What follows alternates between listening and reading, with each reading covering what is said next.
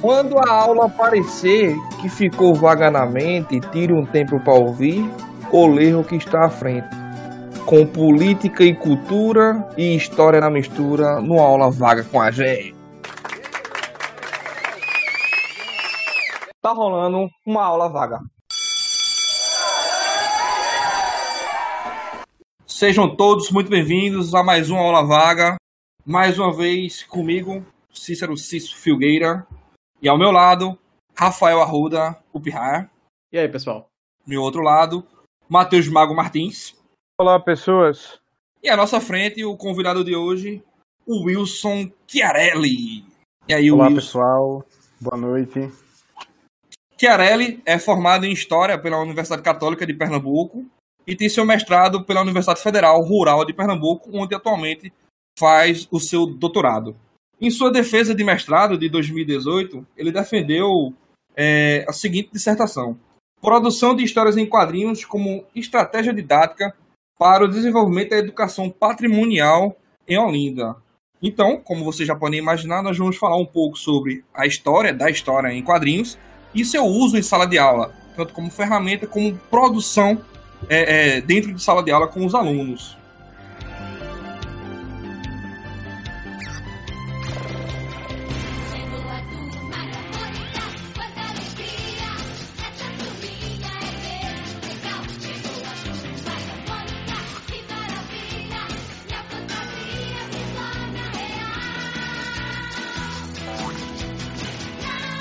Kelly, queria logo te agradecer por ter aceitado o convite aqui, ter essa conversa com a gente, né?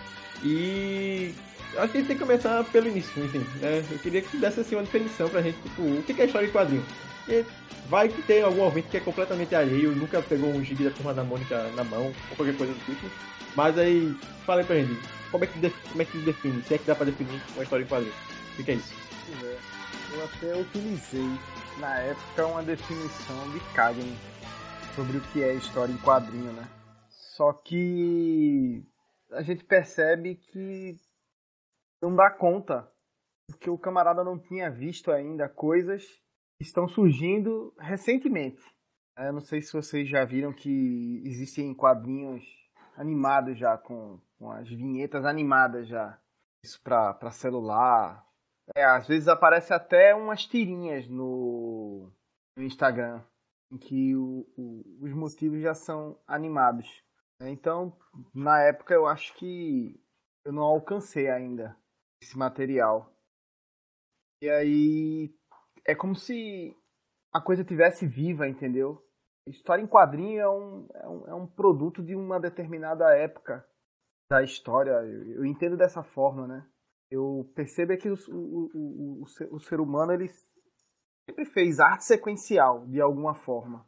E aí durante o período da industrialização, né, modernidade chegando, essa maneira de contar histórias através de, de imagem escrita, ela entrou dentro de uma configuração que a gente entende como história em quadrinho, mas que a coisa está viva.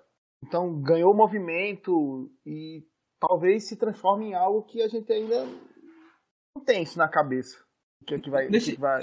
nesse sentido aí, tu acha que, que, que o pessoal pode rolar uma discussão com relação à diferenciação do- da história em quadrinho e a animação em si, né? Porque a partir do momento que os caras começam a, a animar o balãozinho ou outros elementos da, da história em quadrinho, pode ser que comecem a, a, a sei lá, não sei se é uma migração, podemos dizer assim. Sempre houve esse diálogo, né? Entre a história em quadrinho, entre a arte sequencial, é, entre a história em quadrinho e o cinema. Eu acredito que seja face, são faces da mesma, da mesma moeda, né? Mas até onde eu sei sobre cinema, o pouco que sei, é, um dos processos para a construção do, do, do filme consiste no storyboard, né? Que é uma espécie de história em quadrinho também. Então, própria, o próprio rolo do filme, né? Era uma sequência de imagens. Então, Eles partiram dessa lógica, né? Do- do- é, no, no caso do, do- desses HQ Trônica, eu acho que é esse o nome que se utiliza, que eu vi, HQ Trônica. Os personagens, eles se movimentam, mas os movimentos são muito limitados, né? E fica como se fosse um GIF. Ele fica se repetindo o movimento. Aí o movimento é, é só uma sugestão a cena, só para dar uma dinamizada. Não chega até o grau de complexidade de uma, de uma animação mesmo, né? Então, a tendência dessa nublada na, na, nesse limiar, né? Tipo, é porque é arte, então, no fim das contas, é difícil de se delimitar, né? Eu acho que vai rolar feito. É, é feito videogame. É, o que, que a gente tinha? Nos, nos anos 70 não tinha nem enredo o jogo, pô. Vamos combinar. Os enredos começam a entrar no- nos anos 80. Ah, começa a aparecer o Super Mario, Double Dragon, Final Fight, que tinha narrativa. Não era só apertar o botão, ser rápido e, e- e perspicaz, não. Pra não perder a ficha. E aí, de repente, depois que assume essa característica da narrativa, parece que o videogame ele começou a, a se envolver mais com a linguagem cinematográfica, de tal maneira que hoje em dia, quando você está jogando, muitas vezes as pessoas, os leigos, né, eles passam diante da TV e dizem: é um filme ou é um jogo? E bota fé. Tem até um, todo um nicho, eu acho, até. Não sei se chega a ser um gênero específico de jogos que são bem cinematográficos, né? Isso me dá uma lembrança, uma lembrança boa. que Uma, uma vez eu tava jogando aquele Red Dead, aí eu jogando na sala de casa, mas faz tempo, né? que eu Tinha um Xbox.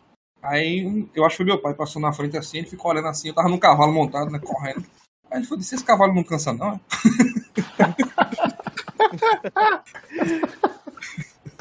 É...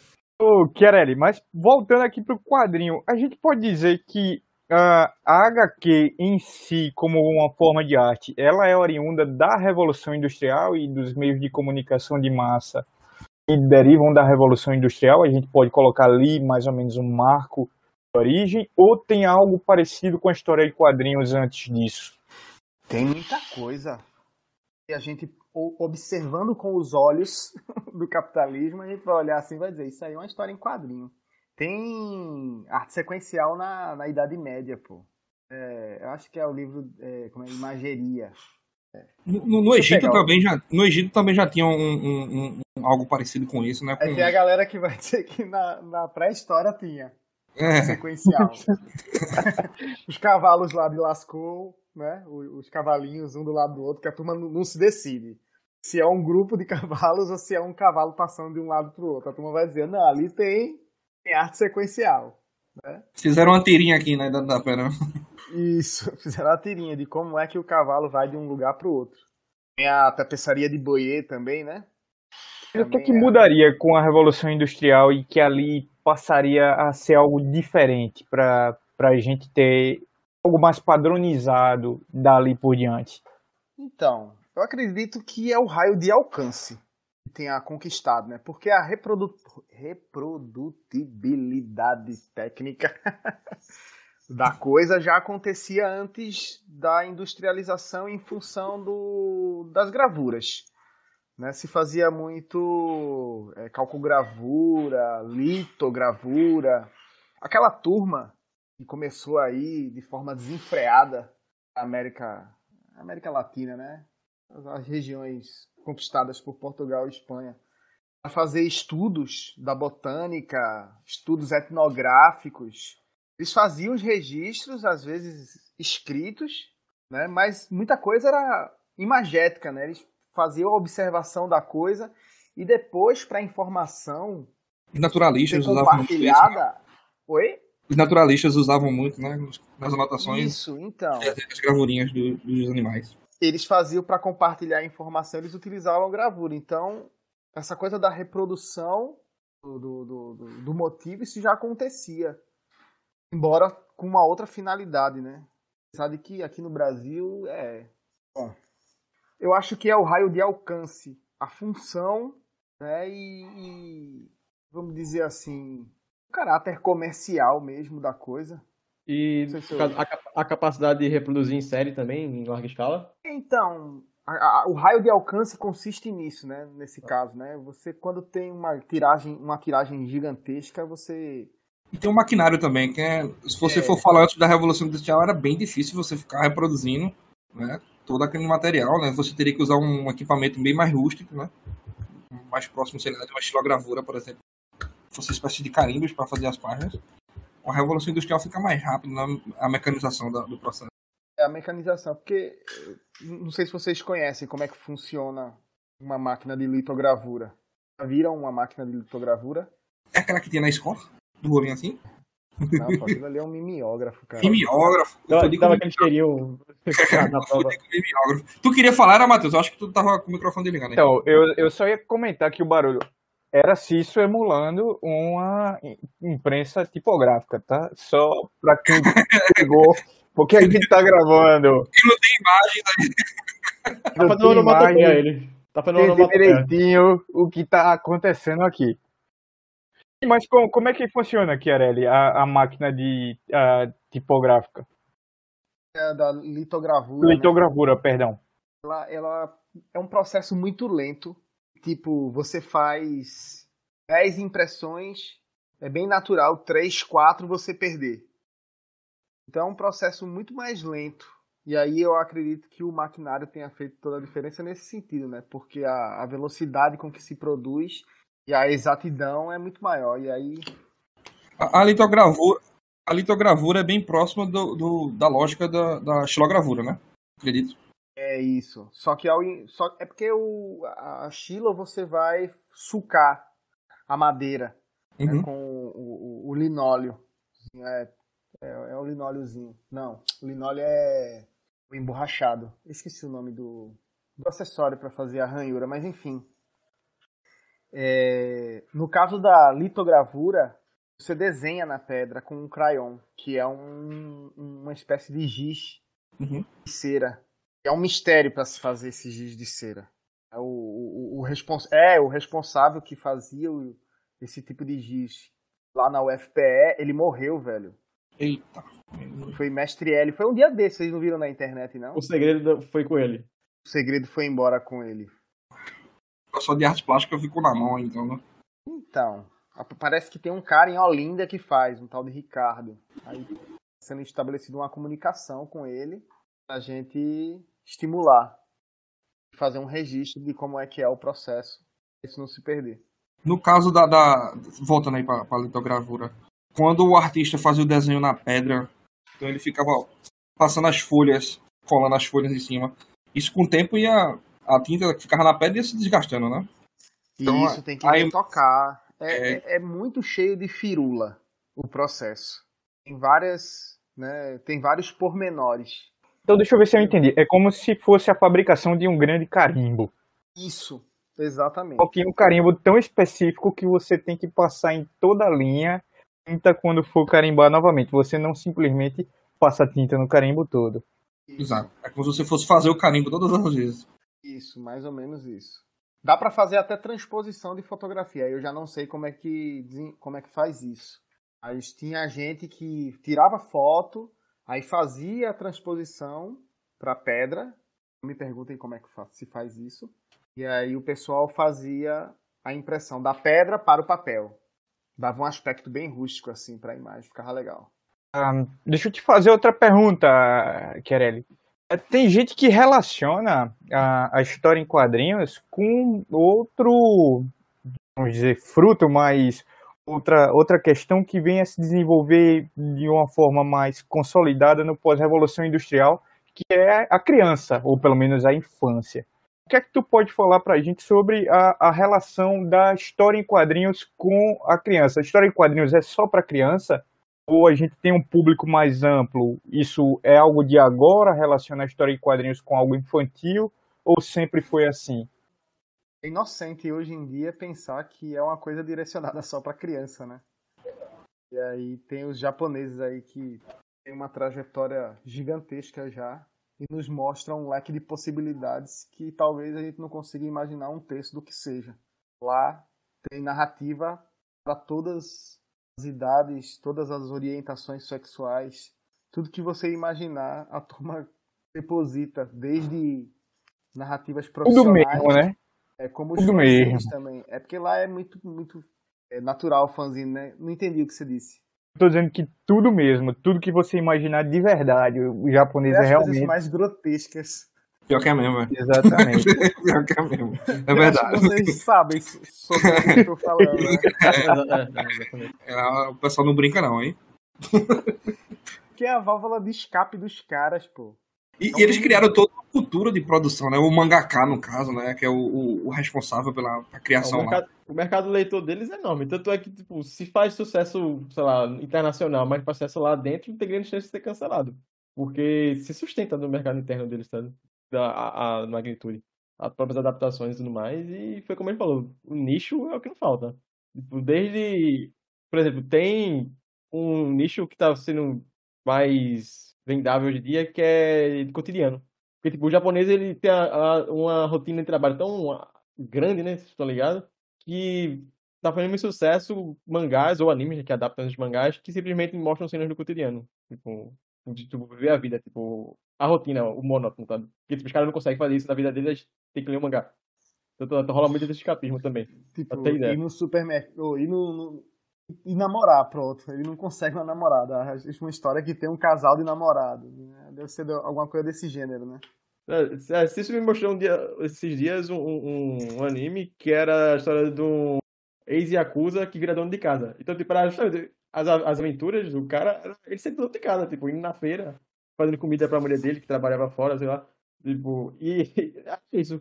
É, é engraçado pela. Só pra quem não sabe aí, galera, anime é a versão animada do, do- adaptação, né? a adaptação. É. E- e- Esse anime é uma resenha, porque o cara é todo fechadão, tá, com óculos escuros aqui com, e com avental de, de dono de casa, tá, ligado? de ficar cozinhando. É uma resenha danada. Mas voltando ao. ao, ao- E ah, eu queria, só, só para comentar, já que a gente tá no, nos japoneses, ah, você estava comentando sobre mangás, tem histórias que só dá para contar nesse formato, né? Que não tem adaptação possível, porque eu fico pensando em histórias como o Jiu-Jitsu, ah, os mangás dele são impossíveis de você adaptar para qualquer outra mídia. Não adianta você escrever, não adianta você filmar, não vai ficar daquela forma e o lance da virada de página, tudo mais. Tem histórias que só dá pra contar dessa forma, né? um anime, Mago, adaptando um jogo do Jiu-Jitsu, mas eu não sei se ficou bom, não. Eu não vi ainda. Super criticado, super criticado. Como a maioria, velho. A maioria das adap- as adapa- adaptações tipo, de, de, de mangás ou animes pra filmes, fica, fica, a galera fica logo com o pezinho lá atrás, né? Eu tenho minha crítica, inclusive, às adaptações de HQ pra série e filme, mas isso aí é, Mas é é, pano pra outra história. aí é a do Samurai X. Vejam a trilogia Samurai X que ficou muito boa. Legal, Samurai Eu vi, X, eu gostei, vi, eu vi. Muito Samurai. X eu. Aceitável. É, é, eu vi um, eu acho. Eu Ficou gostei legal. da Scarlett, da Scarlett eh, Johansson. O Ghost in the Shell, eu gostei. Ah, essa eu não vi, Ah. eu não vi ainda não. É, é, o pessoal criticou muito porque ela não era asiática e tal, né? Nessa adaptação aí e tal. Sempre vai falar alguma coisa, né? É a do Akira que tá Ninguém rendendo, né? A do Akira que tá rendendo um bocado aí. A turma tá dizendo que tá um vai e não vai. É sempre tão nesse vai e não vai o Akira, velho. Aí tem que jogar dinheiro pra ficar uma adaptação boa ali, velho. Porque depois que eu li os mangás do Akira, é difícil, velho. O cara fazer uma adaptação boa é difícil. Verdade. Vamos combinar que se não fizer um roteiro bacana também, a turma vai pensar que é clichê. Pior que é. A turma não vai situar no tempo e vai ficar nebuloso. vai- A turma vai, vai falar bobagem. Não, sim, aí tu fala, tu até citasse o Art Spiegelman, né? E eu acho que também é, um- acho que é um grande exemplo de como o quadrinho não é pra criança, né? Até... Não é pra criança e é, dialoga com o que acho que é, Matheus falou. Dessa coisa da, da inviabilidade de uma transposição né? para uma outra linguagem. É, é, ofereceram para ele. é, No caso, a gente tá falando do, do, do mouse, né? Isso. Clássico mouse aí, recomendadíssimo, inclusive pra uso em sala de aula. É o paradidático da- dos nonos anos lá, na escola onde eu leciono. O pessoal do oitavo, um outro, uma outra obra, mas no nono é, já, fazem, já fazem uns 5, 6 anos que já é mouse. Mouse e outra coisa, que aí eu deixo para a professora de literatura escolher alguma coisa também. É, porque hoje em dia, porque antigamente os- as listas de material vinham cheias assim de paradidáticos, né? E aí cada professor pedia o seu, mas agora, como deu essa enxugada, a gente tem que ficar dividindo, pô. Aí tem que ter convergência de interesses, né? Já que a gente tava falando do mouse aqui, que é um, que é um clássico, é, é, já pra, a gente já daria para inserir aqui a temática, já que a gente tava falando de origem, todos esses processos de, de mecanização, de falar exatamente das diferenciações do- das plataformas, no caso dos usos, né, cara? No caso, tirinhas, é, é, graphic novels, né, o gibi em si. a gente fazer um, um- um- uma diferenciação pro pessoal de casa entender melhor, né? Eu acho que seria legal a gente tocar um pouquinho nesse assunto. Né? Eu acho que eu não respondi a pergunta de, de Rafael. Ele falou sobre essa coisa do direcionamento o do, da classificação etária de, de quadrinho, né? Não, não, então, foi porque o Marco tinha perguntado sobre essa questão de, tipo, o quadrinho não é só pra criança, e citasse o mouse, né? E eu acho que o mouse é um exemplo bom porque ele foca no tema muito pesado. Que, Na verdade, acho que é bom explicar pro pessoal o que é o mouse, porque nem todo mundo leu ou conhece. né? É, pronto. O, o mouse, ele é um. Ele é, seria um graphic novel? Eu- sempre tive problemas de graphic É um novel. graphic novel. É um gráfico novo. Já, já, já tu explica o que é graphic novel, tipo, nos tipos, enfim. Que ele conta a história do Art Spigman, que é o cara que faz, ele conta a história do pai dele, um sobrevivente do holocausto, né? É, Quase uma época- autobiografia familiar. É isso, é aquele que fala na época, durante a guerra, e no presente, né? enquanto ele tá escrevendo, então tem essa, essa relação. Foi uma sacada maravilhosa dele, esses cortes que ele traz pro presente, tá ligado? Só que tem uma, uma coisa que ele fez que é justamente, acho que passa pela impossibilidade de adaptar para cinema, por exemplo, porque cada povo ou cada etnia ela tá representada como um animal. Então, os judeus, O zoomorfismo, né? é, os judeus são representados, é, os judeus são ra- ratos, né, zoomórficos. Os E, alemães, inclusive, os judeus serem, serem ratos dialoga com o, o, a forma pejorativa como os alemães chamavam os judeus ah, à época da Segunda Guerra Mundial. é, justamente, os alemães vão ser gatos, né, e, e por aí vai, né? É, é, cara, Gatos, porque caçam ratos. Exatamente, né? Os americanos são cachorros. Ia ficar muito estranho, por exemplo, é, esse monte de bicho andando, por exemplo, no, no filme live action, né? Provavelmente não ia, não ia ter a mesma pegada, tá? Você ia cair, sei lá, no Vale da Estranheza lá e não ia conseguir se relacionar com uma coisa tão pesada que é falar do holocausto e tudo mais, tá? Aí o pessoal de- pensa que é um ratatouille da vida, né, velho?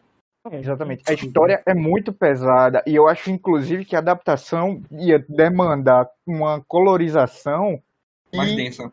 Que ia perder a densidade dessa parada, velho. Porque, Teria que usar cores mais cruas, né? Pra... não Mas sei, cena que muito a mãe. A cena que a mãe mata os filhos, aquela cena não ia ter, não. Ou então o filme poder- ia é. ser proibido para menores de 18 anos, porque realmente é. É muito, muito pesado o, o, o- a graphic novel do, do mouse. Tem esse, esse escopo de, de, de temática muito, muito grande, né? Tipo, mesmo sendo mangá, sendo história em quadrinho ocidental, que passa, né? Tanto por é, temas históricos traumáticos e tudo mais. Aqui no Brasil também vai ter obras que trabalham com a escravidão, trabalham com ditadura e tudo mais. Desde temas ligados à sexualidade. No Japão, a gente citou porque eu acho que lá é uma coisa que é muito mais fácil, por assim dizer. Porque os nichos são mais abrangentes, né? Então, é aquilo, né? Acho que é, é que tipo, veja aí o que o seu pirata tá lendo, né? Ou veja o que o seu pirata tá vendo. Porque, enfim, vai dar pra você pegar o que você quiser e aproveitar. É, acho que pegando esse gancho, acho que seria uma boa, cara, ele tu dá explicada, tipo, como bom historiador, a gente não definiu qual era a origem, porque origem da coisa não tem, nunca tem, né? Isso. Mas é, tem, tem tipos, né? Tipo, por exemplo, a graphic novel que eu citei sem saber direito o que é, que até hoje eu me confundo o que é graphic novel e o que não é.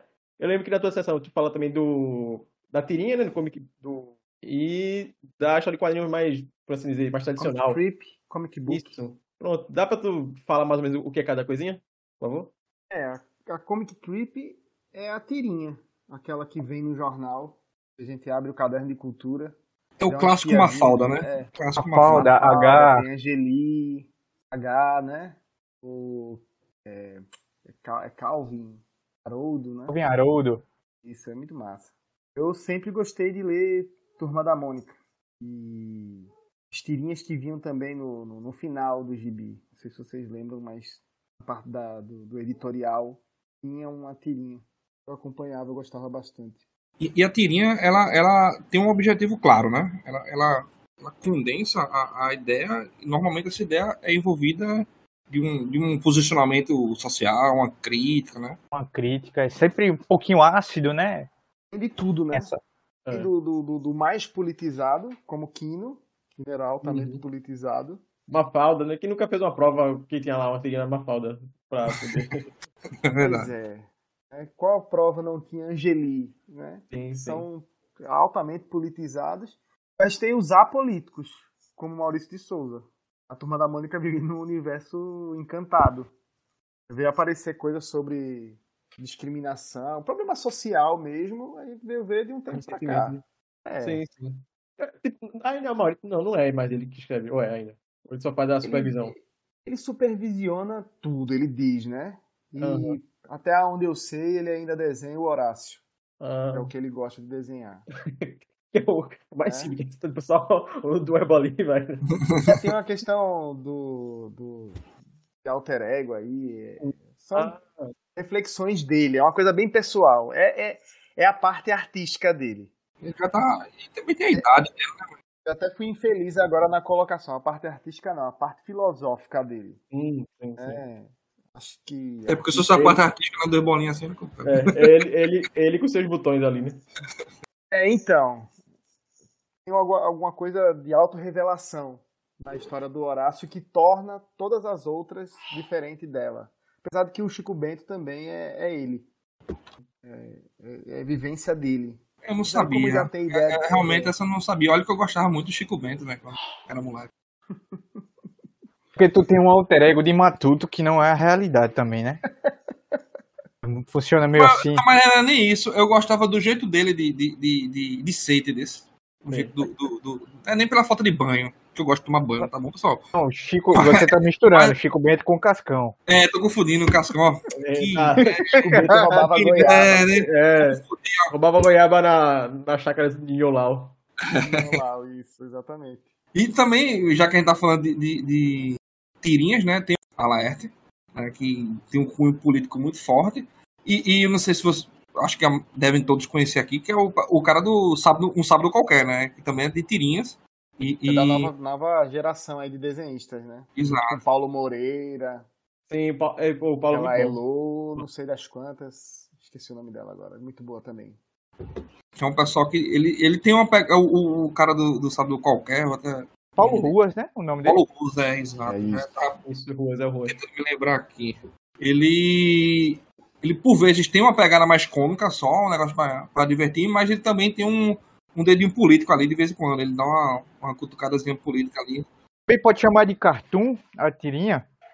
Então, isso parece mais uma, uma- um papo de gramática, né? Essa, essa aula tem na, na, na- na disciplina de gramática, né? Mas o cartoon, poxa, eu entendo o cartoon como uma coisa assim, a- relacionada ao estilo, sabe? É, você, quando desconstrói a, a forma, que é porque eu puxo muito pro lado estético, mas quando você desconstrói a forma, você tende a cartoonizar o desenho, né? Em- em- em Não, nunca tinha pensado do- nisso. Legal. É, em detrimento É tanto que, que é adjetivo, né? Fulaninho é cartunesco. Isso. Né? Não sei se é nesse. Eu não sei se é Questão mais sentido. estética, então, você quer dizer. Porque como eu trabalho com história da arte, então tem tudo a ver com estética, né? Tô Aí eu entendendo. puxo sempre para esse lado. Eu acho que esse é- era inclusive um, um- um conflito, eu e meu orientador, né? Porque ele pegava no meu pé, porque a minha preocupação era estética. Eu disse, claro, é. Os meus problemas são estéticos, então eu vou ter que. Um abraço, um abraço pra Pacheco, hein? Um abraço pra Pacheco. um, super orientador de primeira eh, qualidade. É, é... Sim, dando continuidade, dando continuidade, a gente falou aí do, do- da tirinha. O. Então, mas você tinha. eh, Não sei se foi essa também a pergunta, você falou em narrativa autocontida, as tirinhas. Não, Não. sei se foi isso. Não, foi a gente né? chegou a perguntar. Não, mas daqui a pouco pode falar isso. Mas é, eu tinha perguntado sobre um caso tipo, tipo tirinha, aí o caso do graphic novel. Aí acho que já, já pode até falar no meio da explicação do graphic novel, que é essa questão da, da narrativa Certo. curtida. Graphic novel, eu entendo essas histórias mais rebuscadas, né, mais elaboradas, e que normalmente elas são autocontidas. Elas têm começo, meio e fim, num mesmo volume ou num, numa curta sequência de volumes. É porque Maus, por exemplo, esse- essa edição que circula amplamente é, difundida aí que eu vejo nas livrarias, esse volume único, ele não foi o formato original. Ele era dividido em dois volumes. também não, né? Persepolis eram três originalmente, né? Persepolis, Persepolis eu acho, eu não tenho certeza. Eu sei que também Persepolis eram vários e depois se transformou em um só. Foi, foi. A edição original não era um- o mesmo, não. Foi o que o Marco falou É. realmente. É porque a edição, a edição no Brasil acho que já chegou assim já, unificada. É, Isso acontecia já no Japão há muito tempo. Eu não tenho certeza se Tankoho, que são esses livros de bolso, não sei se vocês já viram esses Tankoho.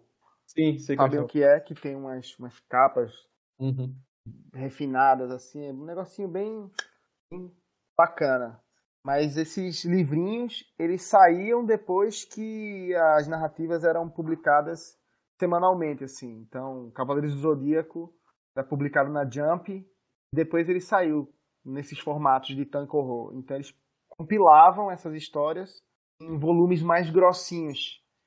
E aí, Uhum. por exemplo, Cavaleiros tinham, acho que uns 28 Mas aí, aí- mas aí já não é considerado, por exemplo, uma, uma graphic novel, né? Porque já é. Por que não? Eu, eu já, me, eu já me questionei e, e- e- É, é. e como é que se diz? Fui preconceituoso. Ah, porque tem vários volumes, não é mais. Uma determinada. É, eu, eu, eu tenho essa dúvida também, eu tenho essa dúvida também, por exemplo, com, com o Sandman, o Sandman, que, que ó, por vezes tem aqueles vários volumes grossos e tem os fininhos. Eu nunca sei se, eu- se é considerado, eu acho que não, não sei, não sei, realmente não sei se é considerado uma graphic novel, o Sandman, né? É, é muito, é muito movediço ainda. Né? Quem usa o termo inicialmente, um dos primeiros, né? pra- ah, eu, já, já li em algum lugar que antes dele alguém já utilizou, mas foi o Will Eisner, o desenhista do, do Spirit. Sim. É assim, né? o que era ali. Te parece que tem um pouquinho de pedantismo por trás de se autorrotular como graphic novel. É, é tipo como se a minha obra fosse mais importante, ela não fosse tão comercial quanto ah, as outras coisas. É uma diferença assim como a gente pud- pudesse comparar da literatura com o best-seller, pensando... Parece mesmo isso, não parece um pouquinho disso. Tipo, o cara fez, eu faço arte, tu faz quadrinho, né? Tipo, o meu é graphic no- o meu é É. graphic novel, 3GB, algo do tipo. tem esse caráter de, de, de, de, de- de segregar a coisa, né? No, no final das contas, é história em quadrinho. O que mudou foi a plataforma. Hum. É, eu acho que tá no, no acabamento. Uma pegada editorial, né? Tipo, bota Tem, a capa tem algumas definições que apontam, tem algumas definições que apontam que o graphic novel ela é uma história não muito longa que tem início, meio e fim naquele círculo fechado ali e acabou-se, né? Aí, aí normalmente o pessoal assim, tenta encaixar dentro dessa formulazinhas assim, né? Por exemplo, o, o, o mouse mesmo é um círculozinho fechado ali e acabou essa história, não, não tem mais pra onde ir depois que ele termina lá, né? E eu acho que tem essa coisa do formato da plataforma. De parecer com um livro. Exato. Um romance, né? Um romance gráfico, no caso, né? É, Então aí talvez as eu- coisas elas não sejam pensadas necessariamente como graphic novel, mas elas vêm, elas se tornam graphic novel no momento em que elas são publicadas nessa plataforma diferente. Talvez É, fosse um aconteceu até com a Marvel isso. O pessoal não começou a. a como é que se diz? Pegar as, as narrativas clássicas, né? Que a impressão era até era quase monocromática a impressão. Aí colocaram uma capa dura, um papel né, laminado, e aí agora sim é uma graphic novel. Tem muita Agora você, adulto, pode comprar e colocar na sala de casa. Dá uma e gourmetizada, né? adornar, né? Pois é. Inclusive, eu dei um desses pro meu irmão, pra, pra Rômulo, eu dei um Arma X pra ele, que é a história do Wolverine, lá da origem do Wolverine. Que é no capa dura, bem organizada. Sim, sim, sim. Porque daí faz a felicidade do Zé Lombada, né? Que gosta de ficar, botar as lombadinhas assim bonitinha combinando na, na estética. O Zé Lombada. Essa é minha nova pra mim também. O Zé Lombada foi bom.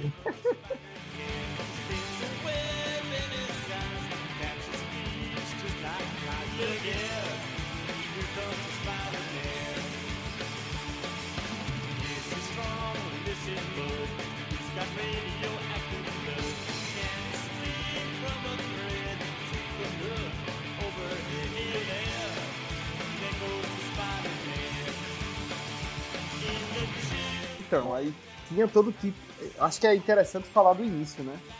Que era, né? Boa. Era, um- era uma espécie de. Eram, eram artistas que transitavam entre os centros, né? Onde haviam habitantes. Eles levavam uma espécie de banner, um pedestal, e que esse banner trazia uma série de imagens onde se versavam a narrativa. Isso pode ser encaixado como um, em tipo de, de, de, HQ, tipo de, de história em quadrinho. Por É, exemplo, ele tá Rogério do graphic novel, tirinhas, aí o, o painel, no caso, seria um banner, seria um tipo. é, eu, eu acho que trata-se de uma outra linguagem, mas que contém elementos das histórias em quadrinhos. Não é a mesma coisa ainda. Uhum. É. Até porque que tem muito mais a ver com cinema do que propriamente com a história em quadrinho. Porque eu juntava o público na frente do negócio. Ô, Chiarelli, esses, esses trovadores da, da imagem, isso é mais ou menos de que época? Achei super interessante. Isso é século XIV. Século XIV. Eu vou te dizer com exatidão. Peraí, eu tenho aqui isso, pô. é, é, é Eu- século XIV, acabei de, de confirmar aqui na tua dissertação. É, é século XIV isso, pô. Medieval o negócio. Então, super a ver com a sociedade que estava acostumada a ler mesmo, coletivamente, né? Eu- É, os narradores, tem muito, né, aí, os contadores de história. Eu não sei até que ponto essa coisa da leitura individual e da informação escrita isso estava envolvido. Mas, de certa forma, era uma leitura coletiva do imagético. Só pra, só pra gente deixar claro aqui, é, Chiarelli, o, o nome dessa parada aí é. Como é que pronuncia mesmo? Bunker Saga? É assim, é? Eu sempre falo errado esses nomes. A gente fala igual o Ariano Suassuna, né? É, Bota- aí, às vezes, eu não quero passar vergonha, o que eu faço? Eu vou passar vergonha. Google, coloco lá para a assistente do Google falar corretamente. Só que quando você vai tentar fazer a mesma coisa, fica na pior das hipóteses ridículo.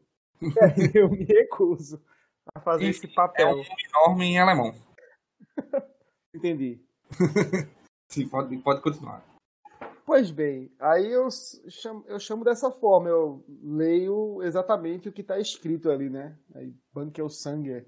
E aí, como é que se diz? Eu sempre achei que tinha essa proximidade muito maior com o cinema do que com a história em quadrinho. É bem, O bem formato teatro, como ele né? é é isso. né? Bem teatral, né? E ainda tem a- o, o acompanhamento, não sei se era uma prática aonde existia, se todos eles tinham a prática de ser acompanhado com música, se tinha algum tipo de jogo de iluminação, alguma coisa do gênero. É, até onde eu sei, eram acompanhados por, por músicos.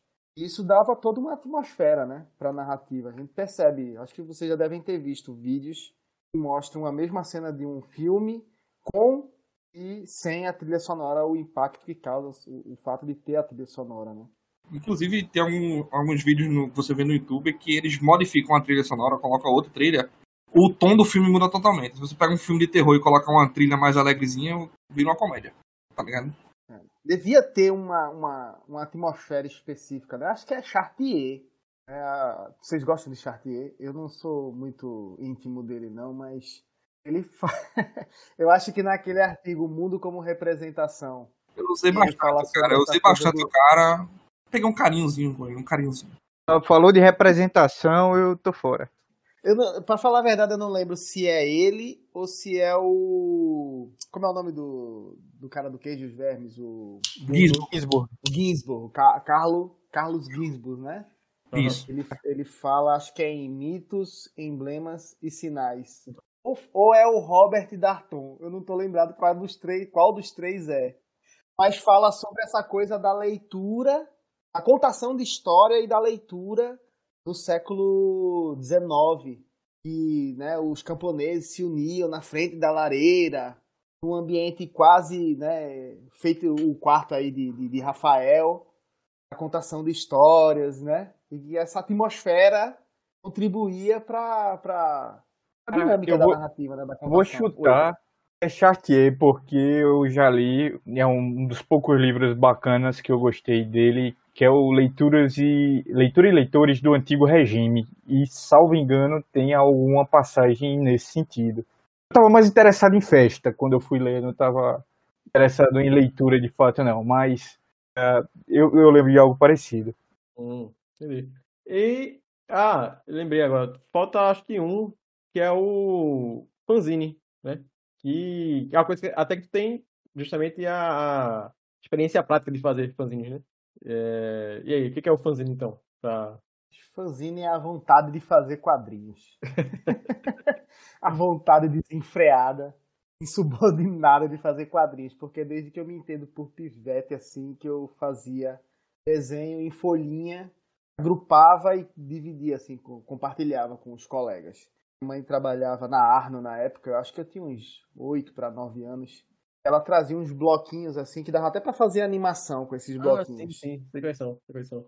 E aí eu fazia, cada folhinha era uma vinheta. Até depois eu entender que eu podia pegar duas folhas, dobrar, grampear. Desse material eu só não tenho os bloquinhos da Arno, mas os fanzines que eu fazia quando eu era adolescente eu tenho todos arquivados aqui. Alguns completos, outros incompletos. Então fanzine é aquilo. É, Eu falei sobre quadrinhos e a vontade de fazer quadrinhos, mas tá para além da vontade de fazer quadrinhos, né? Tem fanzine de A gente- toda categoria. Tem Eu não sei se fanzine eu, se eu- se eu estou sendo errado aqui em falar isso, mas é como se fosse uma coisa mais amadora.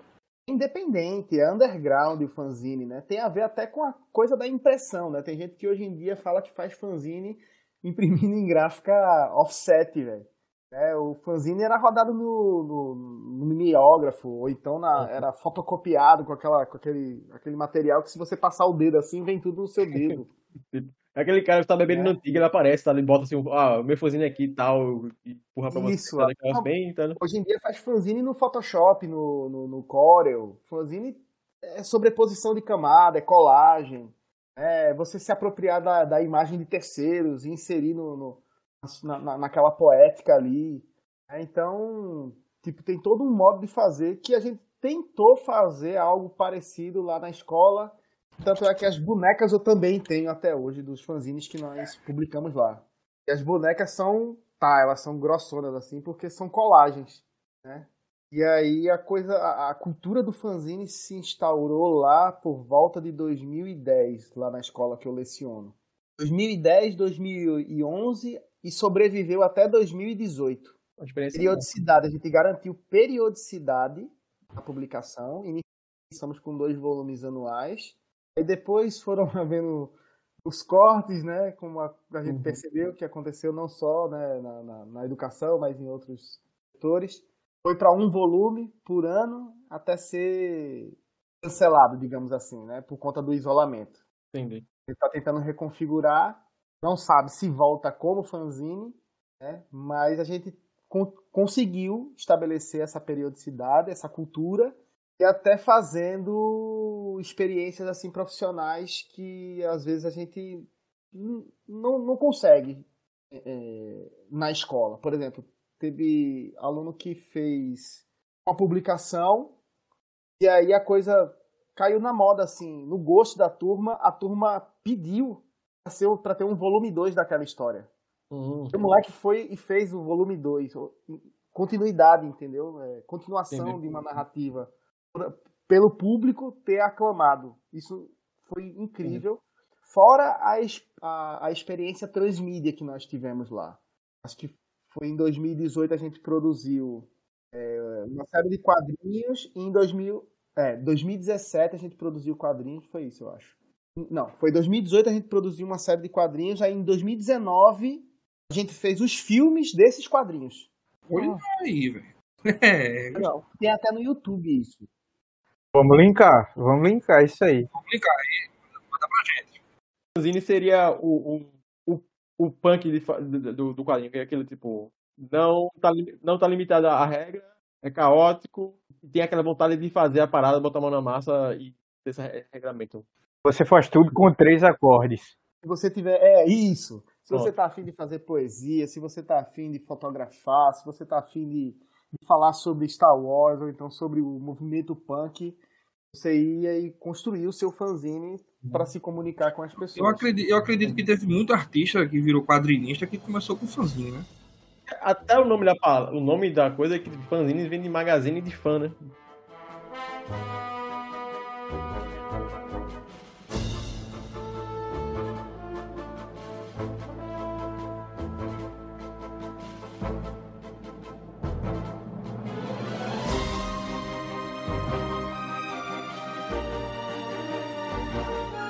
Massa que tu citasse a questão da produção já na tua escola e aceitação, né? Pelo visto, já oito anos é muito, muito tempo, né? Pra você conseguir manter uma, uma prática, né? É, a gente bem sabe que lidar não só com os alunos, mas com o pai, com coordenação que dá apoio para o que o professor quer fazer, é complicadinho, né? Inclusive, parabéns, hein? Parabéns. É, pois é. É, Parabéns. eu, eu li algumas das obras lá, com a gente é bem, é bem legal. Então, a gente quer entrar nessa parte aqui, justamente falando sobre essa questão de HQ é, como recurso didático. Quem sabe que a HQ pode ser usada como fonte histórica, como plataforma política, como um monte de coisa, mas focando um pouco nessa questão do recurso didático, é, como é que. É, tu já falaste que a parada da HQ tá contigo desde a infância, mas como é que foi esse processo de tu é, colocá-la na sala de aula, na, na tua didática, nas tuas experiências de professor? Pois é, aquela coisa, né? Começa sendo inserido como fonte de pesquisa, né? É, é, fonte de informação. Você coloca na prova, você coloca num exercício, tá lá no livro. Paradidáticozinho também, né? O mouse Uma aí. porta de entrada para drogas mais pesadas, né? É, só que assim, essa relação passiva com o quadrinho sempre me gerava assim uma um, um sentimento de, de que a coisa não estava completa, entendeu? Uhum. E teve uma época na, na- nesse percurso eu tive uma crise, uma das, né? Nesse universo pedagógico em que eu disse assim, caramba, eu dando aula é, expositiva para os meus alunos, eu estou enganando eles. Só era aula expositiva. Era professor festinha, pô. Coisa de cursinho, essas coisas, né? De querer virar macaco de auditório. Tocando o violão e fazer musiquinha, né? Não, eu nunca fui bom Conheço, nisso, mas... conheço Então, o cara é, desse, eu senti, turma que senti faz, uma né? crítica indireta aí. Não, pra falar a verdade, eu gostaria de fazer isso, porque eu admiro quem toca e quem canta. Eu não faço mais essa parte porque eu não, não tenho competência pra isso. Eu não Mas faço Esse especificamente, esse especificamente a gente não admira, não. Paula Vaga é contra. Ei, Esse, Eu não citei ninguém, Mago. que- Você que que tá aí na sua citou indiretamente eu não aí. ninguém. fale por você. Resolva seus B.O. aí, suas- das suas terapias. Ih, tá se coçando aí, né, amigo?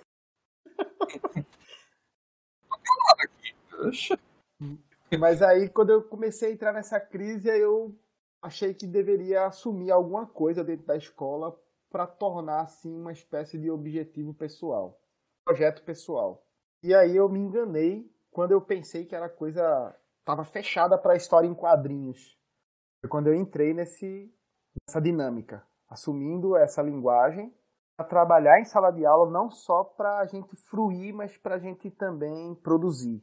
Aí foi quando eu comecei a pedir para os meninos produzirem narrativas envolvendo temas que eles tivessem a fim de discutir, que pudesse dialogar com outras disciplinas, até para eles poderem ganhar pontos nessas disciplinas.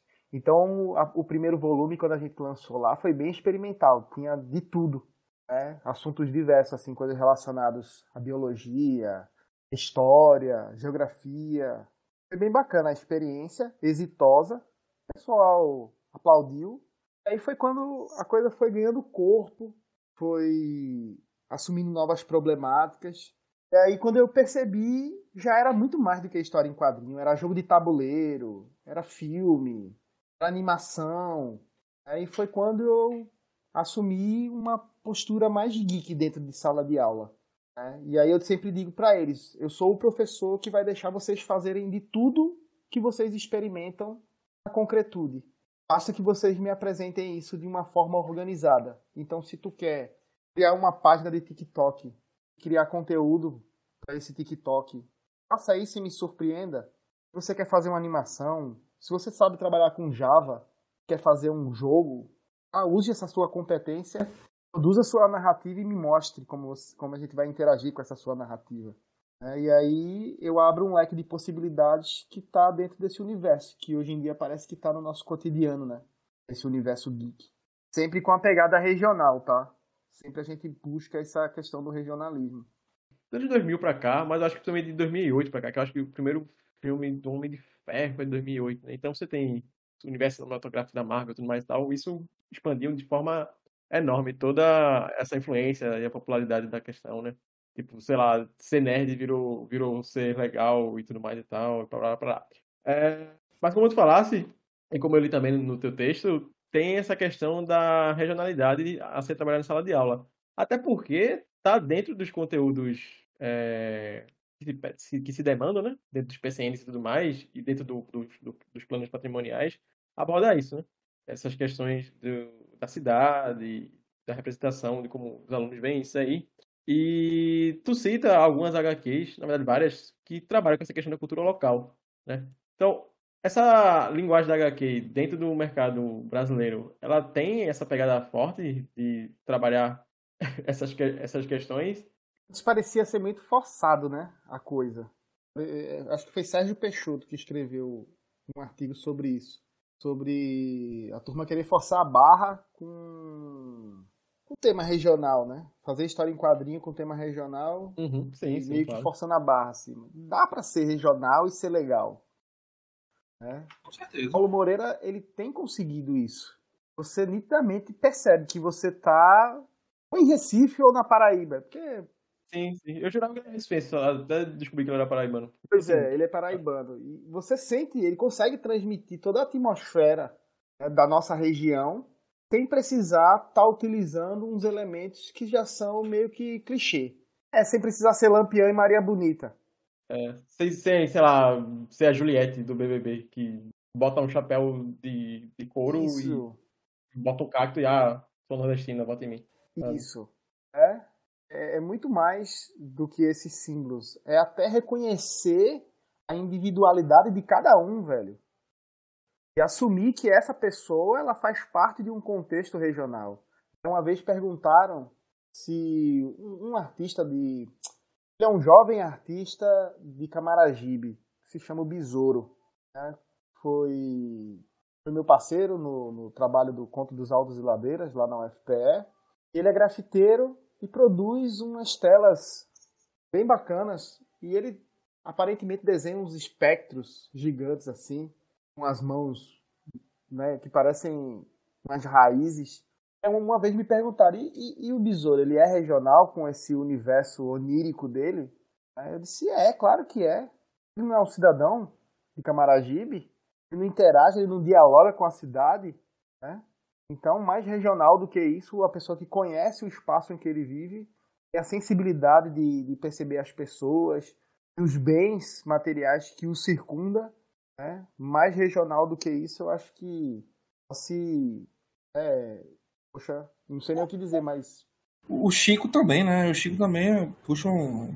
é, é, eu entendi que o, o segundo álbum dele, o, o Afro Cibederlia, aquelas três primeiras músicas, é ele dando um, um- um- fazendo um manual assim de como ser o Mangue Boy. Pode escutar.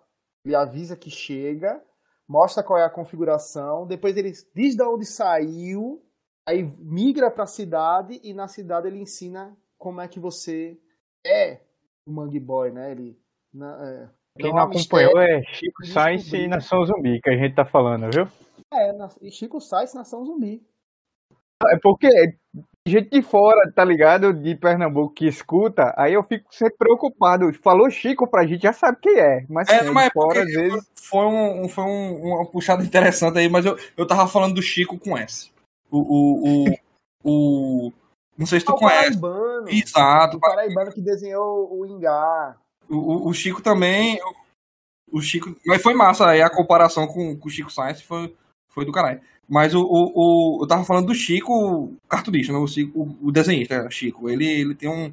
Ele tem uma pegada bem pessoal mesmo, né? Bem, bem dele mesmo, e ele puxa um, re- um regionalismo massa. É, uma identidade visual Exato. bem definida. Acho que, acho que é, todo artista hoje em dia busca uma identidade visual, né? Para se diferenciar de outros. né? Busca, essa busca dessa autenticidade parece que não. Parece que o pessoal não se cansa de buscar, né? E aí parece que é cada vez mais essencial que se busque essa identidade visual. Eu tento construir uma. É processo, né? É, Até porque você vai tem todo o trabalho de juntar referências e tudo mais, e dar- pegar essas referências, misturar, botar o, o, o seu toque e vai. O cara não vai fazer a arte dele do nada. É, mas aí, é- como é que. Como é que é traduzir, ou não sei se traduzir seria a melhor palavra, como é passar para os alunos essa questão da linguagem da HQ? Como é que é transformar isso, como tu fala assim, em oito anos de projeto bem sucedido na escola? trabalho de formiguinha. E é dar murro em ponta de faca, assim, no melhor estilo do, do Final Fight, né? Você consegue sobreviver dando murro em ponta de faca. E. Tipo, é você primeiro de tudo deixar claro que não é qualquer atividade, molecada. Tem que hipnotizar. Tem que mostrar pra eles que não, não tá querendo fazer isso a dar um drible o que se entende por aula. É assumir posturas e responsabilidades. É imaginar que você está dentro de um mercado editorial e que existem prazos e que você tem um compromisso com o seu público, né? Então, alguns entendem e assumem. Eu já tive aluno nesse momento de julho pegando informação comigo. Professor, a narrativa está saindo desse jeito. Né? Toma as fotos aqui, já temos quatro páginas prontas. E tem aluno que entrega a graphic dele, a história em quadrinho, como ele queira chamar, na folha de, de- de- do, do caderno dele, né? a lápis. Né? Não estou querendo nivelar a qualidade, mas a gente percebe quando o aluno ele se envolve com a coisa. né? Quando ele não fez um dia antes para entregar no dia seguinte. A gente percebe. Mas da tua experiência como professor, tu acha que esse tipo de produção relacionada à aula de história traz o aluno para dentro da, da feitura mesmo da aula, da participação, da interação? Tu percebe esse acréscimo? Seria o conteúdo aí nesse caso seria o combustível, pô. É o combustível para inspirar o ser artista e em contrapartida se vir como um repertório de referências para a produção dessas narrativas. Entendeu? É uma via de mão dupla assim. Não é que você vai fazer uma transposição do que está sendo dito em sala de aula para a linguagem dos quadrinhos. Talvez não faça menor- o menor sentido para eles ou não tenha graça mas você se apropriar do conteúdo, sobretudo na minha disciplina que é de História da Arte. Então a gente fala muito sobre os artistas. A aula de História da Arte é crítica da arte. Aí você traça paralelos, né? você estabelece conexões entre as poéticas, e aí você, através dessas narrativas, você pode contagiar A, B e C. Né? Quem aqui já não leu uma biografia de um músico, de um ator, e depois, caramba, velho, né? Até um historiador bom que vocês tenham como referência, às vezes ele serve como uma carga de estímulo para o fazer história, né? o, o operar historiograficamente. Então, é meio que isso. Né? Eu conto essas histórias e tento mostrar para eles, ó, eles fizeram dessa forma. E a gente pode fazer de uma forma semelhante, só que dentro do nosso tempo. Uma coisa que eu tenho discutido muito com os alunos em sala de aula é que eu estou vendo agora, nessa reconfiguração social que a gente está vivendo nesse ambiente de, de webconferência, né, um momento análogo àquele quando a energia elétrica chegou aqui no país. né? Imagina a situação, os teatros perdendo espaço para as salas de projeção de cinema. Quantas pessoas se desempregaram nessa, né, durante esse período por conta dessa reconfiguração né, do, do sistema, a entrada da industrialização, o estreitamento né, com, com, com a dinâmica industrial. Quantas pessoas não ficaram angustiadas, aflitas? O próprio expressionismo é o reflexo dessa transformação durante esse período. Então eu vejo um período análogo.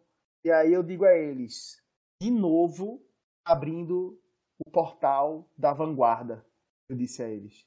Então, do mesmo jeito que Bajado, lá em 1920, estava se apropriando do cinema e dos quadrinhos e fazendo arte, e muita gente dizendo que era uma arte vagabunda, né? hoje vai ter gente criticando o nosso trabalho aqui, que às vezes parece uma brincadeira, mas que depois a gente vai estar nessa vanguarda.